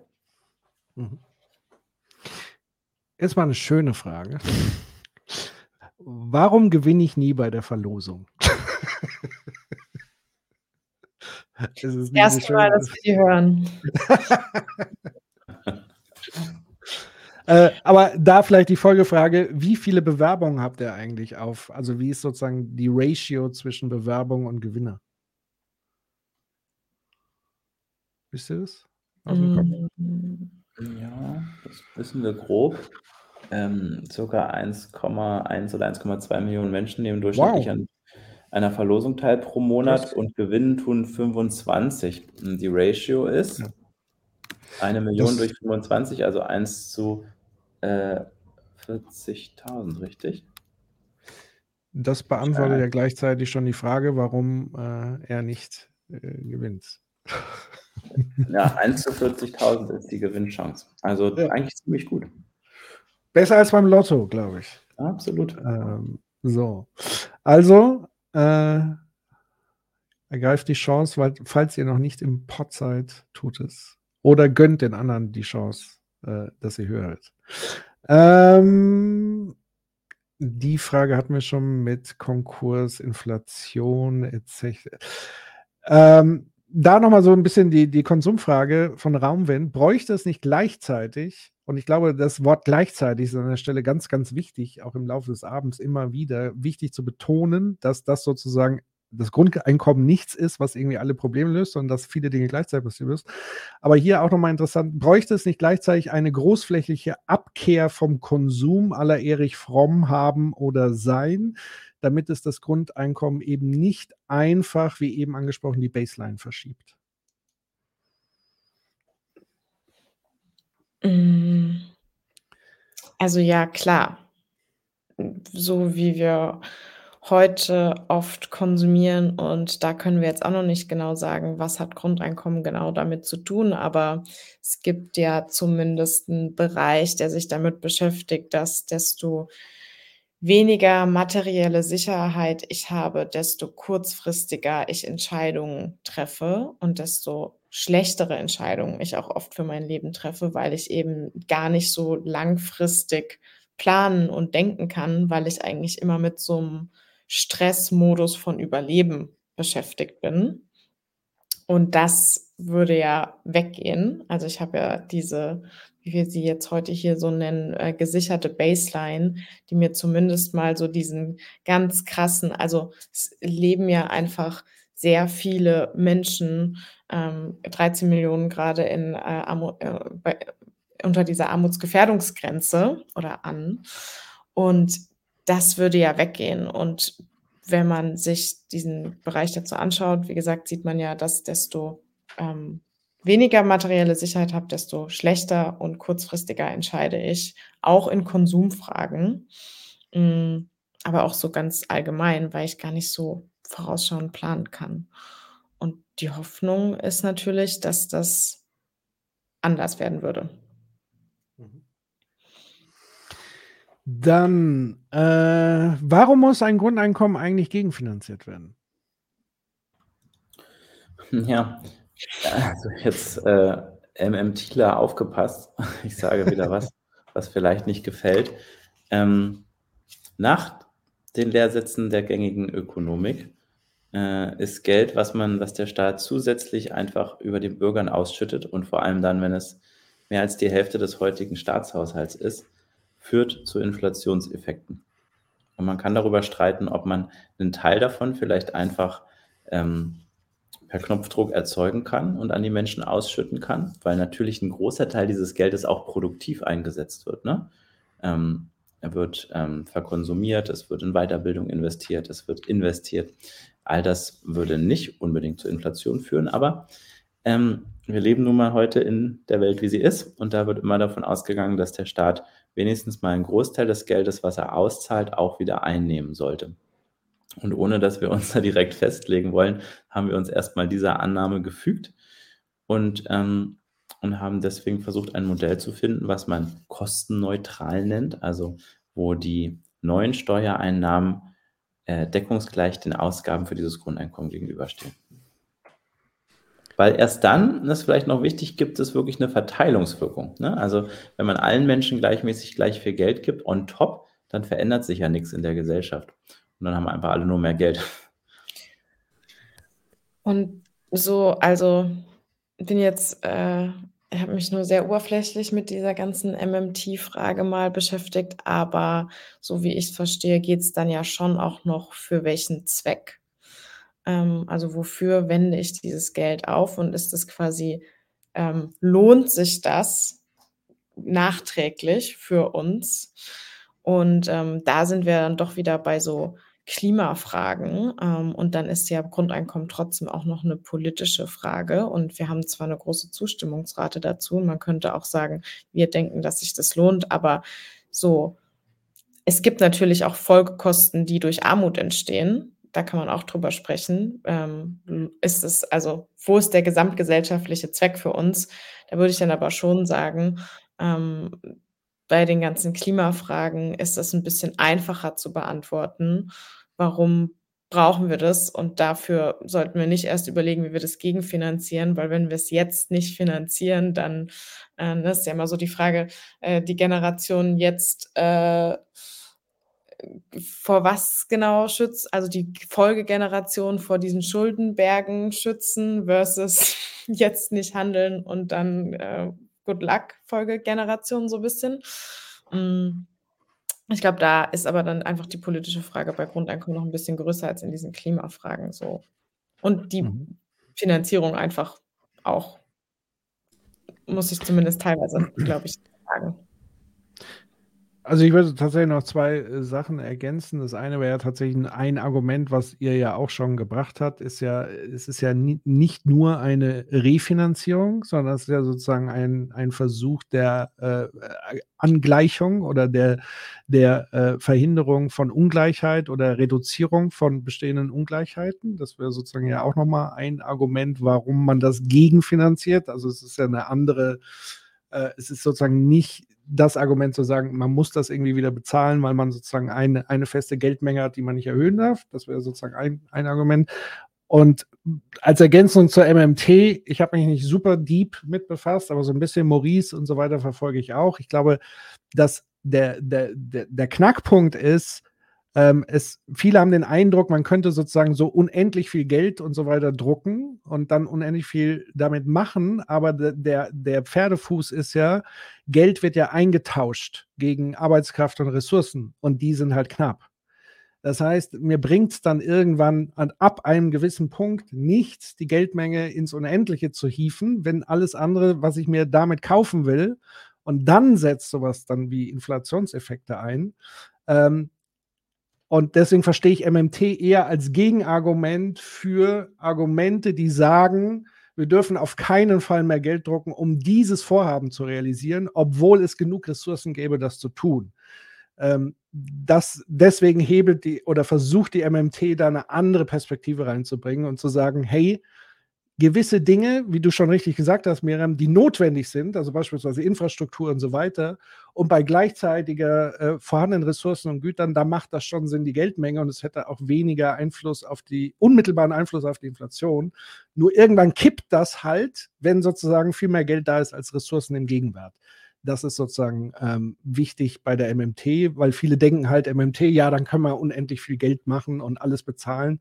So einfach ist es dann eben nicht. Das nochmal so zu dieser Frage. Ähm, Kann ich noch einmal einspringen? Wir hatten ja, ja auch ähm, im letzten Jahr, die ganze Zeit, in der wir an diesem äh, Rechner auch gearbeitet haben und diese Frage geklärt haben, hatten wir auch einen langen Workshop mit Dirk Ehns, der auch äh, MMTler ist und auf der Modern Monetary Webseite neben Maurice steht. Und ähm, mhm. da haben wir auch über genau dieses Thema gesprochen und diskutiert. Und es ging, ich hoffe, ich zitiere den auch richtig, genau um diese Bereiche, wo eben durch das Geld, was dann in den Kreislauf kommt, sozusagen die Produktionsausweitung, äh, dass die Produktionsausweitung eben nicht stattfinden kann. Ne? Es gibt Bereiche, da wird einfach die Produktionsausweitung stattfinden, da ist das erstmal kein Problem, aber es gibt eben Bereiche in der Wirtschaft, wo das mal nicht eben passieren kann. Also es ist erstmal ein Nachfrageschock, der dadurch entstehen kann in der Wirtschaft, einfach weil mehr Menschen mehr Geld in der Tasche haben und dadurch mehr konsumieren können. Und das ist genau dann die Frage, wie regelt man das? Ne? Und mhm. ähm, wenn er, wenn ich mich richtig erinnere, war letztendlich einer seiner Vorschläge, dass man sagen könnte, man erstens, man führt entweder das BGE stufenweise ein oder zweitens, äh, man hat sowas wie einen Fonds, in den einer einzahlen und dieses Geld wird quasi später an die Menschen ausgezahlt. Also du hast irgendwann eine Berechtigung darauf, aber du bekommst das Geld nicht sofort in der Übergangsphase, um quasi diesen Nachfrageschock abzumildern, damit die Produktionsausweitung über einen längeren Zeitraum stattfinden kann, damit dieser Nachfrageschock nicht zu einer Inflation führt. Ähm, und er hatte da auch irgendwie historische Beispiele genannt. Also es gibt da auf jeden Fall Möglichkeiten, das zu tun. Den zweiten Aspekt, den er quasi auch gesehen hat, war genau das, was wir vorhin hatten am Anfang. Ähm, das war dieser Kredit, Privatkreditboom, der stattfinden könnte, weil eben auf einmal viel mehr Menschen kreditwürdig sind als vorher, was dann auch ein Problem darstellen kann ähm, weil äh, eben auch Banken, wie du es richtig gesagt hast, Patrick, das ausnutzen können. Ähm, und ähm, da war dann auch zum Beispiel in der Diskussion ein Punkt, dass äh, das aber auch mit Bankenregulierung dem entgegengewirkt werden kann. Dass man sagen könnte, vielleicht darf das BGE gar nicht äh, in die Kreditwürdigkeit mit einbezogen werden. Ähm, damit so, um sowas zu verhindern, dass Menschen quasi ihr, ihre Existenzsicherung als Kredithintergrund äh, sozusagen angeben, ähm, was natürlich dann wieder dem widerspricht. Ähm, genau, also zumindest haben wir auch viel mit äh, uns mit dem Bereich beschäftigt. Es gibt eben auch äh, Möglichkeiten, dann was gegen eine Inflation zu tun. Aber ja, es ist, es ist nicht rein das Geld, was die Inflation erzeugt. Das ist das Problem, wenn mehr Nachfrage auf äh, zu wenig Angebot stößt. In dem Falle dann die nachfrageseitige Inflation. Ich glaube, da hatte äh, auch Dorpinsel nachgefragt. Also ja, und ähm, Jobgarantie wurde, glaube ich, als Nachfrage gestellt, wenn ich es richtig sehe. Jobgarantie und BGE schließen sich gegenseitig nicht aus. Das hatten wir in der Diskussion damals gesagt, dass es natürlich auch sinnvoll wäre, dass wenn beides gleichzeitig existiert, wenn Menschen ihre Existenz gesichert haben und die Möglichkeit haben, sich zu entscheiden, was sie tun wollen, nicht mehr abhängig sind von der Lohnarbeit, wäre es natürlich auch gleichzeitig hilfreich, wenn es dann auch ein Angebot gibt vom Staat zum Beispiel mit äh, Jobs, die uns gerade gesellschaftlich weiterbringen, sei es jetzt in Klimafragen oder in anderen Fragen, äh, damit dann auch ein Angebot wiederum auf der Arbeitgeberseite da ist, ein gutes Angebot auf der Arbeitgeberseite, um ähm, ja dann mit dieser gewonnenen Zeit auch äh, vielleicht einen Wechsel zu vollziehen, den man machen möchte, jobtechnisch. Hm. Also was, glaube ich, definitiv stattfinden wird, ist eine Revolutionierung von Arbeit und Organisation von Arbeit, weil äh, ganz viele, also was ich mir zum Beispiel vorstellen kann, äh, auch beim Thema Dirty Jobs und so weiter, das Problem an Dirty Jobs ist nicht der Dirty Job an und für sich, weil ich habe auch schon Dokumentationen gesehen, wo zum Beispiel so äh, äh Kanalreiniger äh, äh und so weiter, die in den Kanälen rumstreunern und gucken, dass die nicht verstopft sind die hatten einen gewissen äh, äh, Werkstolz tatsächlich. Also sie waren wirklich stolz auf die Arbeit und haben die auch gerne gemacht, weil sie sozusagen auch einen Sinn darin gesehen haben. Weil sie aber auch gleichzeitig einigermaßen vernünftig dafür bezahlt wurden. Also das, also Geld ist sozusagen an der Stelle immer ein Hygienefaktor, wie es so schön heißt. Also das heißt, äh, eine gewisse Grundlage muss einfach stimmen, sie muss fair sein und äh, ab einer gewissen Höhe motiviert Geld auch gar nicht mehr so großartig, sondern dann kommt eher die Sinnfrage ins Spiel hat mein, macht meine Arbeit Sinn für andere? Schaffe ich damit einen Wert für andere, für mich? Erfüllt mich das und so weiter und so fort?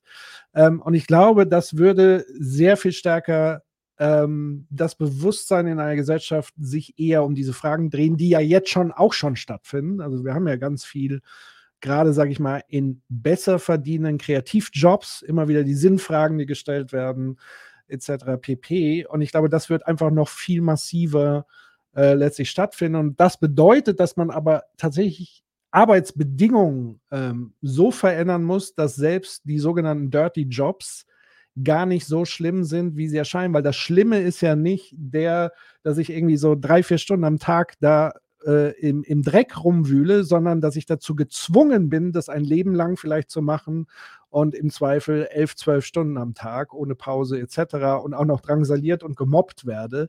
Das ist ja das eigentliche strukturelle Problem und nicht die Arbeit an und für sich, die vielleicht, wo ich eben die Erkenntnis dann habe, ja, das hat ja einen Wert, wenn wir saubere Kanalisation für alle haben. Ich profitiere davon, meine Nachbarn profitieren, meine Familie und so weiter. Und ich glaube, allein das würde dazu führen, dass wir auch anders über Arbeit in Zukunft ein bisschen nachdenken und einen anderen Wert vielleicht auch entdecken in Arbeit als das rein monetäre. Ähm, ihr kommt nicht drum herum, äh, also könnt ihr noch, ist noch so die Frage. Also es sind noch ein paar Sachen. Seid ihr noch? Gott. Ähm, wir hatten ja schon mal das Thema Inflation, Preise und so weiter. Es gibt aber noch mal eine Güterform, die wirklich heikel ist. Und das meinte ich ja vorhin mit, es gibt Bereiche im Leben, die eigentlich nicht profitorientiert ähm, also die funktionieren sehr gut für die äh, äh, sozusagen Kapitaleigner und, und, und Produktionsmitteleigner, nämlich die sogenannten preisunelastischen Güter. Das sind also Güter, um es nochmal zu erklären, für die, die den Begriff noch nicht kannten. Ich kannte ihn tatsächlich vorher auch nicht, musste ihn auch schnell nochmal nachgucken.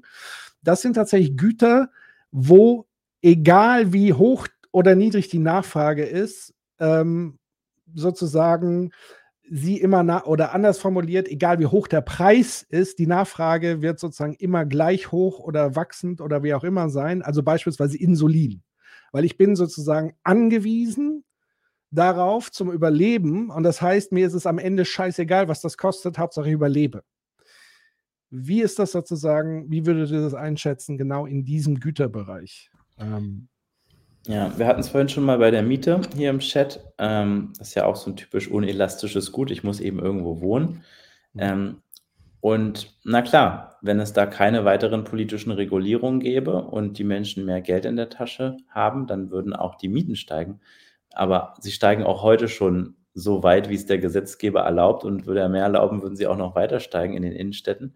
Ähm, das heißt, das ist ein Teil, den das Grundeinkommen nicht lösen wird. Wir brauchen auch weiterhin und noch viel mehr Politik und Debatten, Mietpreisbremsen, Mietendeckel.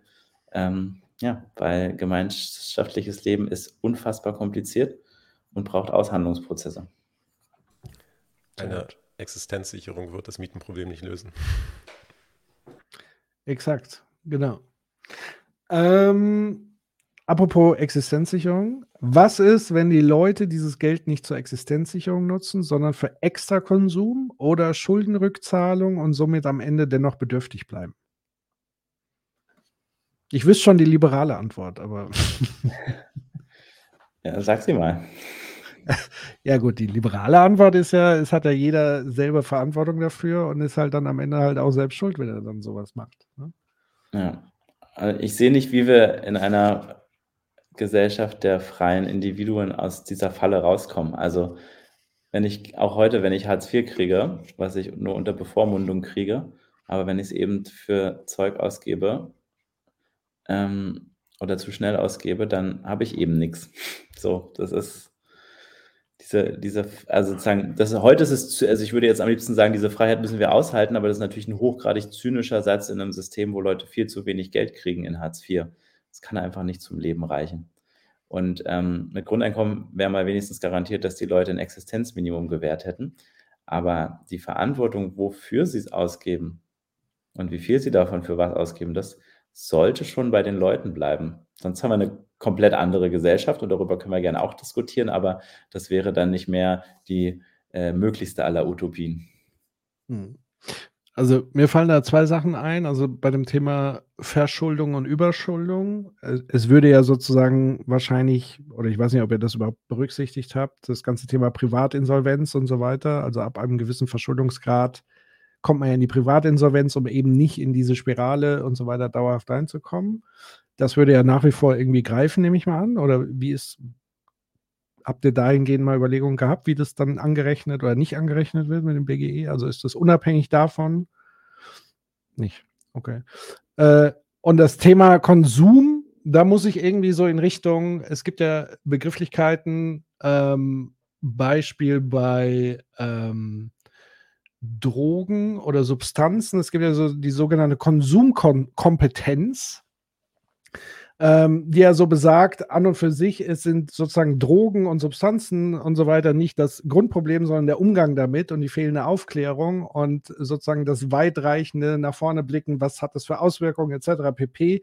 Und eigentlich geht es darum, den Leuten Kompetenz ähm, nicht beizubringen, aber sozusagen zu entwickeln, sie aufzuklären und so weiter. Und das kann man ja sehr gut auf alle möglichen Konsumgüter und Waren letztendlich ausführen. Also wenn es darum geht, wenn Leute zu viel Geld ausgeben für Dinge, dann ist das unabhängig vom BGE ein Problem. So, und das, das kann man ja, glaube ich, nur in äh, Kompetenzaufbau und so weiter, wobei das auch eine sehr liberale Ding ist über Bildung. aber ganz ohne Bildung geht es ja trotzdem nicht. Ähm, aber gut, das waren die Dinge, die mir noch eingefallen sind. Ähm, Darf ich mal fragen, warum das ja. liberal ist? Naja, das Argument liberal wäre, man muss mehr Bildung haben und dann löst sich das schon von alleine. Ähm, sozusagen. Wie bitte? Hat Christian Lindner gerade ganz frisch gemacht, um sich gegen Kindergrundsicherung auszusprechen. Ähm, genau die, äh, wenn man äh, Menschen äh, unter einem gewissen Einkommensniveau einfach Geld gibt, dann können sie ja nicht gut damit umgehen. Und deswegen müsste man ja viel eher in Bildung investieren, weil die, äh, arme Menschen sind natürlich selbst dran schuld. Und deswegen muss man ihnen beibringen, wie sie besser arbeiten können, dass sie nicht mehr so arm sind. Und man kann ihnen nicht einfach Geld geben. Also das ist ja Ach total so, sein ja. Take. Hatte ich einen Teil des, der Herleitung nicht verstanden. Cool. Ja, oder auch nicht. Aber äh, da kam es her. Äh, also Kommt die Frage, ist BGE eigentlich gegen Kindergrundsicherung? Nein. Es BGE übertrifft würde, sie sogar. Es übertrifft sie sogar. Kinder hätten mehr Geld mit einem BGE als jetzt. Um sehr, sehr viele Milliarden übertrifft sie es.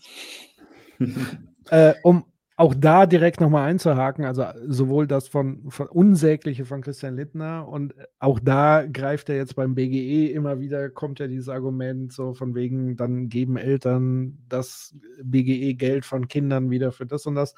Das ist wirklich Bullshit. Also das ist wirklich, äh, äh, Studien widerlegen das, sondern sie zeigen tatsächlich eher, dass armutsgefährdete Eltern von Kindern eher das Geld in die Kinder unmittelbar investieren. Also in Bildungs-, also in Schulmaterialien, die ja auch überhaupt nicht mehr kostenfrei insgesamt sind. Also Lernmittelfreiheit, my ass. Es gibt immer noch Zusatzmaterialien, die bezahlt werden müssen, Schulausflüge etc. pp. Und Studien besagen eindeutig, dass der allergrößte Anteil von armutsbetroffenen Familien das Geld sozusagen äh, in ihre Kinder äh, reinvestieren und vor allen Dingen dann auch da rein investieren, was Christian Lindner immer fordert, nämlich eigentlich in Bildungssachen und so weiter und Teilhabe an Gesellschaftssachen. Also das ist das eine. Und natürlich gibt es Ausreißer, aber diese Ausreißer sind sozusagen nicht kulturell irgendwie bedingt oder so, sondern dann liegen meistens strukturell andere Probleme vor, sei es dass diese Menschen psychologische Unterstützung brauchen und so weiter und so fort, irgendwie überfordert sind aber es ist eben keine Kausalität zwischen arm und dumm. Ganz im Gegenteil. Es gibt ganz, äh, äh, es gibt sowohl verarmte Akademiker wie was weiß ich. Also Intelligenz, die Zusammenhang von Intelligenz, Bildung und Armut ist in der Richtung mehr als zynisch und menschenverachtend. Äh, aber umgekehrt gibt es tatsächlich eine, eine Kausalität, nämlich dass Bildungsprozesse eher behindert werden, wenn man arm ist. Also diesen Zusammenhang gibt es, den anderen gibt es eben nicht. Also nochmal wichtig zu erwähnen, auch in diesem Kontext. Äh, Frage nochmal zur CO2-Steuer. Die hätte ich tatsächlich auch nochmal äh, äh, nachgeschossen an der Stelle, hat es da vergessen. Welche CO2-Steuer ist im Konfigurator eigentlich gemeint? Sind die Einnahmen aus dem europäischen Handel inkludiert? Also es gibt ja auch nochmal, das, was ihr, glaube ich, gemacht habt, ist sozusagen das pro Kopf, also auch privat. Wie ist es dann mit der Industrie-CO2-Steuer? Und hier nochmal die Nachfrage, europäischer Handel inkludiert. Ähm, es geht hier nicht um den Zertifikatehandel, sondern ja. es geht um die Fossilsteuer, die es heute auch schon gibt. Mhm. Ähm, Punkt. Okay. Gut, dann äh, ich mal schauen. Inflation hatten wir. Nachfrageschock hatten wir auch. Äh, Frage, extra nicht böse gemeint, sondern als Chance für euch. Wenn, wie ihr selbst einräumt, erst die Gerechtigkeitsfrage geklärt sein muss, in Klammern Umverteilung, um in Anschluss das BGE als Gleichheitsinstrument einführen zu können, was ist das Ziel eurer Studie und des BGE-Rechners? Ähm, das Ziel ist zu zeigen, dass die Gerechtigkeitsfrage ja über die Umverteilungsfrage angegangen wird und dass die Finanzierung von Grundeinkommen in der Umverteilungsfrage liegt. Also das ist hoffentlich, äh, also der Rechner zeigt ja so ein bisschen, dass das nicht, das eine kann nicht ohne das andere beantwortet werden. Also der Gerechtigkeitsfaktor kommt beim BGE über die Umverteilungsfrage. Und dann kann man sich noch aussuchen, über welche Instrumente genau. Aber das ist sozusagen eine Antwort auf beide Fragen. Vielleicht noch ergänzend auch Ziel des BGE-Rechners. Ähm, ich denke, für mich ist auch das Ziel des BGE-Rechners natürlich auch eine gewisse, äh, ein gewisser Blick auf, ein neuer Blick aufs Steuersystem. Also, dass wir unser Steuersystem demokratisch gestalten können und auch so gestalten können, dass es eben anders und besser für die meisten Menschen funktioniert. Also ich finde, es wird halt, auch gerade Steuern werden ja extrem negativ geframed und ähm, dabei haben sie einen Zweck und diesen Rechner den Menschen zur Verfügung zu stellen. Das war am Ende auch ähm, Michas Idee. Der hat ja eigentlich schon existiert, als ich äh, dazugekommen bin. Micha hatte ihn quasi schon fertig programmiert. äh, zu, einer gewissen, zu einem gewissen Level. Ähm, aber denen jetzt allen zur Verfügung zu stellen, äh, ist einfach mal zu zeigen, wie ist dann eigentlich aktuell die, die Verteilung der Einkommen, wie sieht denn unser Staatshaushalt aus, wäre es denn möglich, was, was gibt es denn für Steuerarten? Also ich finde einfach mal zu sehen, auch zum Beispiel dieser eine Regler ähm, bei, bei der Erbschaftssteuer, was heißt es denn, einen Freibetrag von 10 Millionen zu haben? Wie viele Menschen in Deutschland wären denn davon betroffen? Also diese ganzen kleinen Sachen, das ist auch irgendwie Allgemeinwissen, finde ich fast, was durch so einen Rechner auch verbreitet wird, ähm, was ja die ganzen anderen Studien, die sonst Wirtschaftsinstitute so verbreiten, nicht tun, weil die sind halt ultra kompliziert, schwer verständlich, sind nicht interaktiv.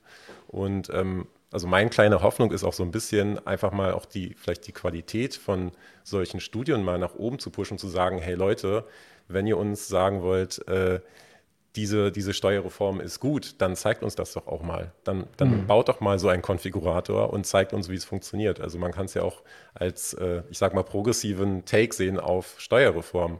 Macht doch mal einen Vorschlag und zeigt uns, wieso der funktioniert und wieso er nicht funktioniert. Also das ist für mich gerade der Rechner ähm, oder die Leistung dieses Rechners, ähm, das zu demokratisieren und dieses Wissen auch nach außen zu tragen auf eine zugängliche Art und Weise, die so ein Paper von anderen Instituten oder äh, ja eben nicht liefern kann in, dem, in diesem Ausmaß. Mhm. Ich würde mir ein kleines äh, Easter Egg wünschen. Ich würde gerne eine Verortung von Friedrich Merz in diesem Einkommensspektrum haben, damit er nicht mehr behaupten kann, dass er zur gehobenen Mittelschicht gehört. Ich habe vorhin schon irgendwas gelesen, wo Ulf Poschert wäre, wie viel Ulf Poschert draufzahlen müsste. Hat vorhin irgendjemand geschrieben. Ja, und wie viel wäre das? Ich habe es leider. Ich habe es nur aus dem Augenwinkel, habe ich nur Ulf Poschert gelesen. Ja, Ulf Poschert ist wahrscheinlich noch einer der wenigen Journalisten, die richtig gut Geld verdienen. Äh, weil der Rest ist ja auch eher mau. Aber gut, ähm, nein, also da, damit wollte ich einfach noch bestätigen. Ich glaube, es ist ein Tool, was vor Augen, also dass überhaupt mal gewisse Dinge greifbar werden, die ansonsten eher so im Diskurs verschwinden oder, sagen wir mal, komische Narrative ähm, sich durchsetzen können ohne Substanz und so weiter. Und damit kann man immer wieder auch unabhängig vom BGE auch mal Dinge zeigen. Und es ist eine schöne Blaupause auch vielleicht für andere Konfiguratoren da draußen und sollte sozusagen auch Schule machen. Und ich glaube, es wird es auch äh, letztendlich, weil ich glaube, das war ja einhellig, egal wie man sozusagen zum BGE steht. Das Tool wurde irgendwie grundsätzlich gefeiert und als sehr gut empfunden. Ähm, dann eine Frage zur Einführung des BGEs. Kann man das BGE mit eventuellen Zwischenschritten graduell einführen oder ist das so ein ganz oder gar nicht Ding? Also wie würdet ihr euch eine Einführung, ein Rollout praktisch vorstellen?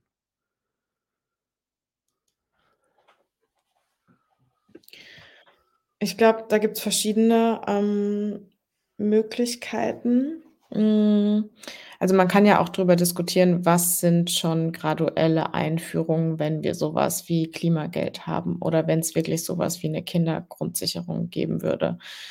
Hm, was wie ist so ein Kindergeld zu betrachten? Also, es gibt ja sozusagen bedingungslose die sind natürlich nicht in dem Sinne bedingungslos, aber vielleicht nicht kürzbare Leistungen, die gezahlt werden und was zählt man dazu und was nicht.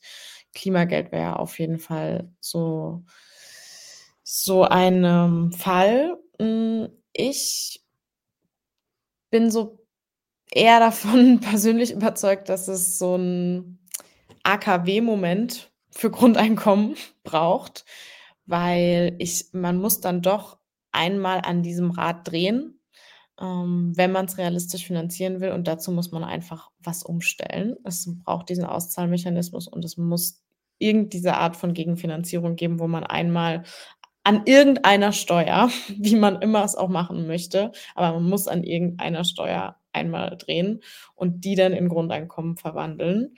Deswegen glaube ich eher so eine graduelle Einführung, dass es dann auch eine Höhe von einem Grundeinkommen hat, die dann auch als Grundeinkommen zu bezeichnen ist, politisch eher schwierig wird, weil dann können wir ja sagen, ab wann ist Grundeinkommen Grundeinkommen, wenn wir so ein Klimageld haben. Das wäre dann genau das.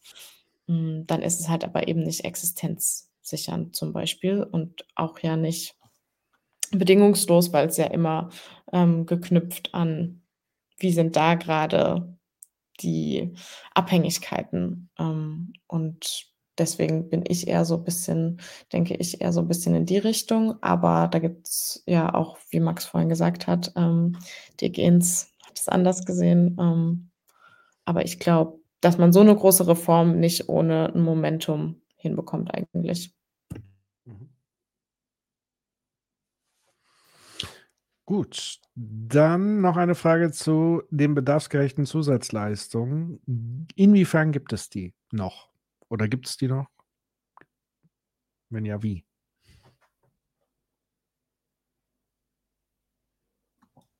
Ähm, ich weiß nicht ganz genau, was damit gemeint ist.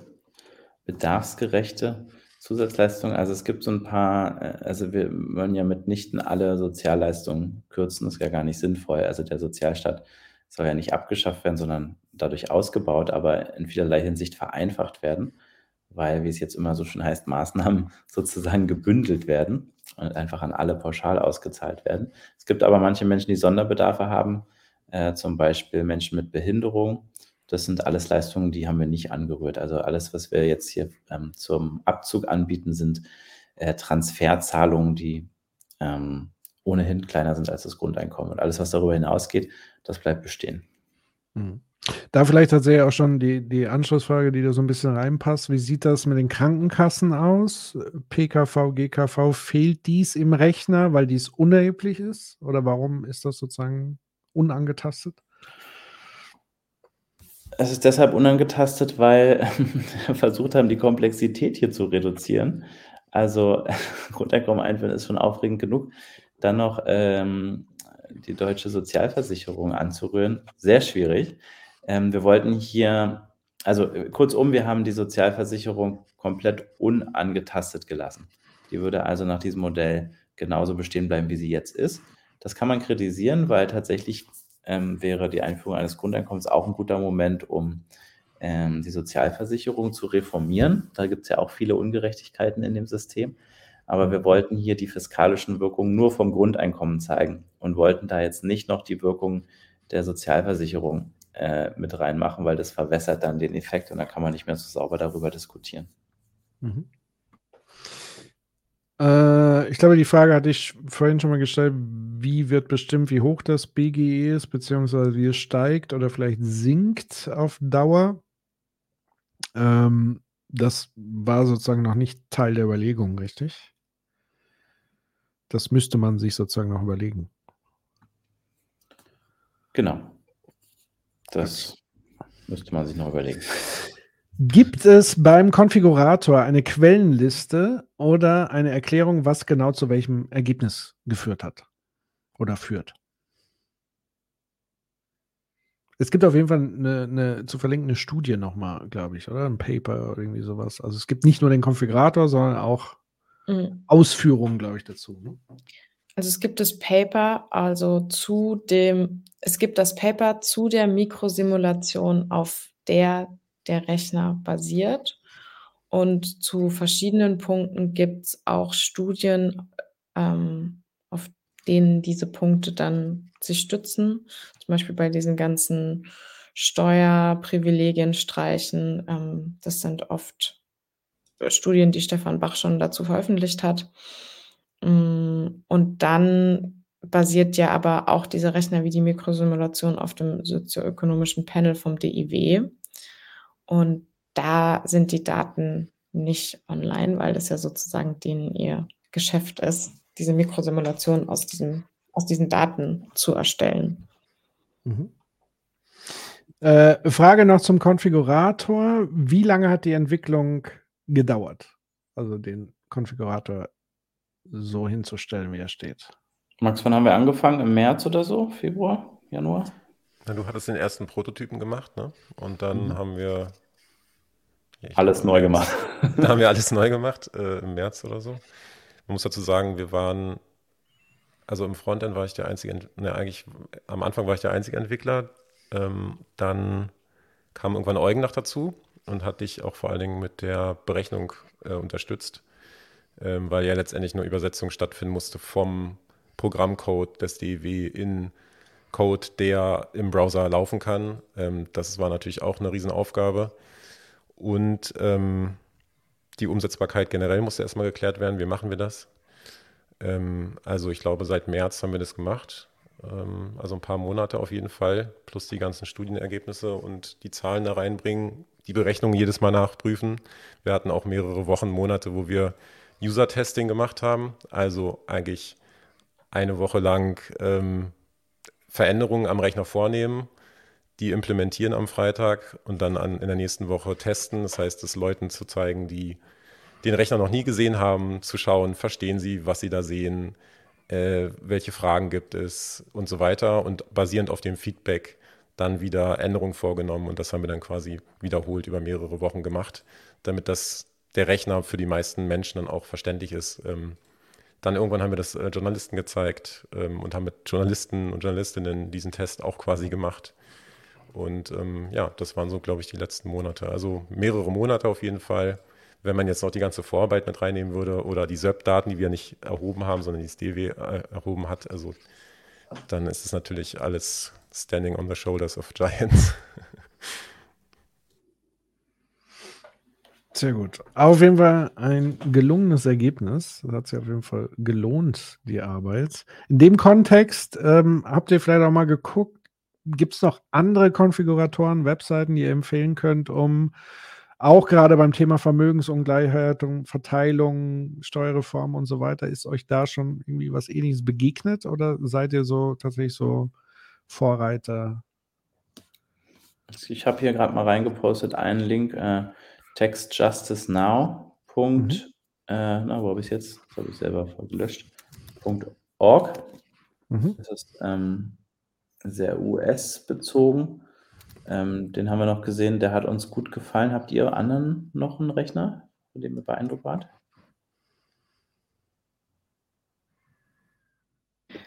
Also ich habe äh, den allerersten BGE-Rechner, das war mein erster Zugang zu dem Thema, der heißt, wer soll das bezahlen? Das ist absolut komplett unverständlich, aber sehr süß.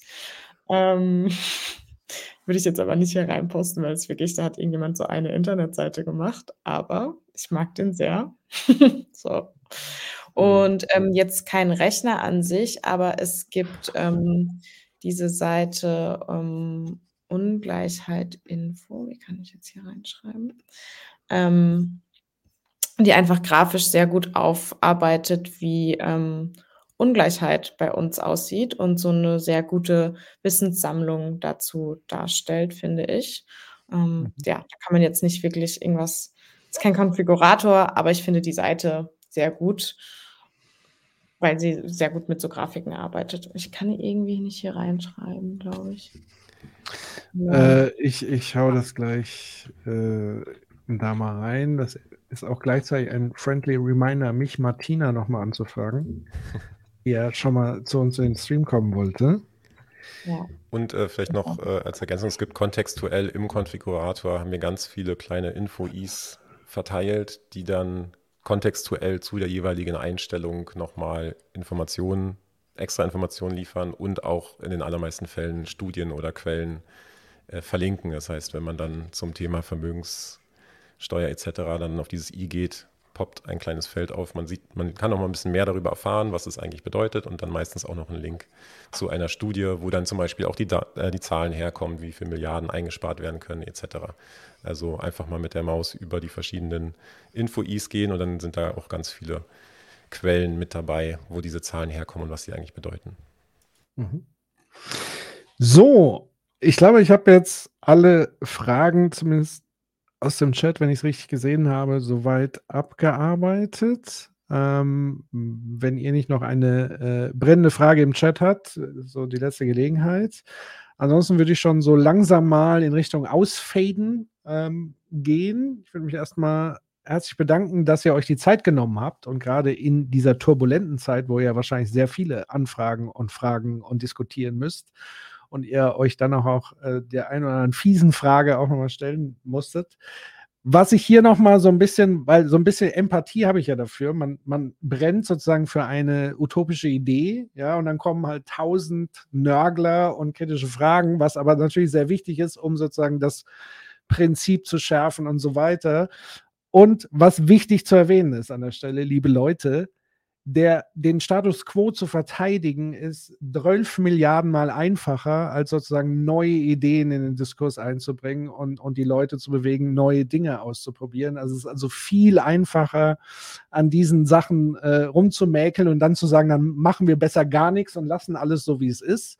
Äh, genauso einfach ist es zu sagen, na, wir müssen das ganze System ändern, aber niemand sagt genau, wie das dann der Fall ist. Also von daher nochmal äh, besonders auch von mir ein innerer Applaus an euch, dass ihr euch dem heute hier bei uns gestellt habt, die Fragen wunderbar geantwortet habt, ihr das Ding gut erklärt habt und ihr, glaube ich, so oder so etwas geschaffen habt, was den Diskurs in diesen ganzen Fragen wirklich nochmal bereichert und anregt. Davon von mir nochmal ein herzliches Dank und ich glaube auch aus dem Chat herzlichen Dank dafür. So, wollt ihr noch zum Abschluss irgendeine Message an die Leute äh, da draußen mit auf den Weg geben? Hm, ich wollte mich noch kurz auf dich beziehen, weil ich finde es gar nicht nervig. Ich finde, ich weiß nicht, ob ich es vorhin schon mal gesagt habe, aber sobald wir anfangen, diese Fragen zu diskutieren, sprechen wir einfach über tatsächliche Umsetzungsoptionen. Ich glaube, das ist ein gutes Zeichen, ähm, da in die Details reinzugehen und in die kritischen Fragen, weil die bringen uns, glaube ich, dem, dem Diskurs über all diese Themen, die, glaube ich, wichtig sind zu führen, sehr viel näher. Und ähm, ich bin ganz beeindruckt von der Tiefe und auch ähm, Auseinandersetzung eben auch mit diesen ökonomischen Fragen. Das wird ja einfach gerne mal übergangen und ich glaube, es ist total wichtig mit reinzunehmen. Deswegen vielen Dank für die Einladung und die anderen Fragen sind ja nicht nachts, abends Anfragen, deswegen das ist ja ganz gut. Stimmt. Äh, da noch, äh, äh, ihr habt ja gerade gesagt, ihr habt ja noch eine Studie sozusagen in Vorbereitung. Das ist ja sozusagen die Auswertung eurer Versuche. Ich würde jetzt schon mal die Einladung aussprechen, wenn die draußen ist, dass ihr uns auch einfach nochmal besucht und wir darüber intensiv diskutieren. Das würde mich sozusagen auch sehr freuen, wenn wir das nochmal machen. Ja, Michael Max, wollt ihr noch zum Abschluss was loswerden? Nein. Vielen, vielen Dank fürs Einschalten. ja, vielen lieben Dank das für die Einladung. Es hat Spaß gemacht. Sehr schön. Detailliert mit euch zu diskutieren. Schöne Stimmung hier bei euch. Danke. Das freut uns sehr und das kann ich auch an den Chat zurückgeben. Und an den Chat, ähm, liebe Leute, ihr wisst ja, wir haben einen Discord-Server. Ihr könnt gerne vorbeikommen. Ich würde wieder anbieten, dass wir sozusagen einen After, dass ihr zum After-Talk sozusagen auf dem Discord äh, kommt. Ich nehme an, Dorpinsel ist davon hellauf begeistert. Ich werde vielleicht auch mal reinspringen. Ähm, wer also Lust hat, nochmal über das Thema äh, darüber hinaus im Voice Talk zu diskutieren, ich glaube, hier weiß nicht, vielleicht der, der progressive 078 ist ja so der größte BGE-Fan, auch auf unserem Discord-Server. Der hat, glaube ich, äh, sehr viele äh, Argumente äh, dafür und so weiter. Also, wer Lust hat, geht nochmal in den Discord-Chat und äh, quatscht noch weiter über das Thema oder auch andere Themen. Ähm, euch äh, wünsche ich jetzt auch schon mal eine gute Nacht. Kommt gut durch die restliche Woche. Und hier kam noch die Frage, wann kommt das nächste Morning Briefing? Ich muss erstmal wieder so reinkommen in den Arbeitsmodus. Ähm, ich, ich mache jetzt noch keine Versprechungen, aber ich, ich bin dran. So. Der nächste Stream ist auch tatsächlich noch offen. Ähm, lasst euch einfach überraschen. Abonniert, bleibt da, äh, folgt uns. Ihr kriegt das alle mit, kommt auf den Discord. Dann seht ihr sozusagen, wann die nächste, der nächste Stream ist, zu welchem Thema und so weiter. In diesem Sinne, euch allen eine gute Nacht. Ähm, macht's gut, passt auf euch auf. Bleibt geschmeidig, whatever. Tschüss, ihr Lieben. Tschüss, danke.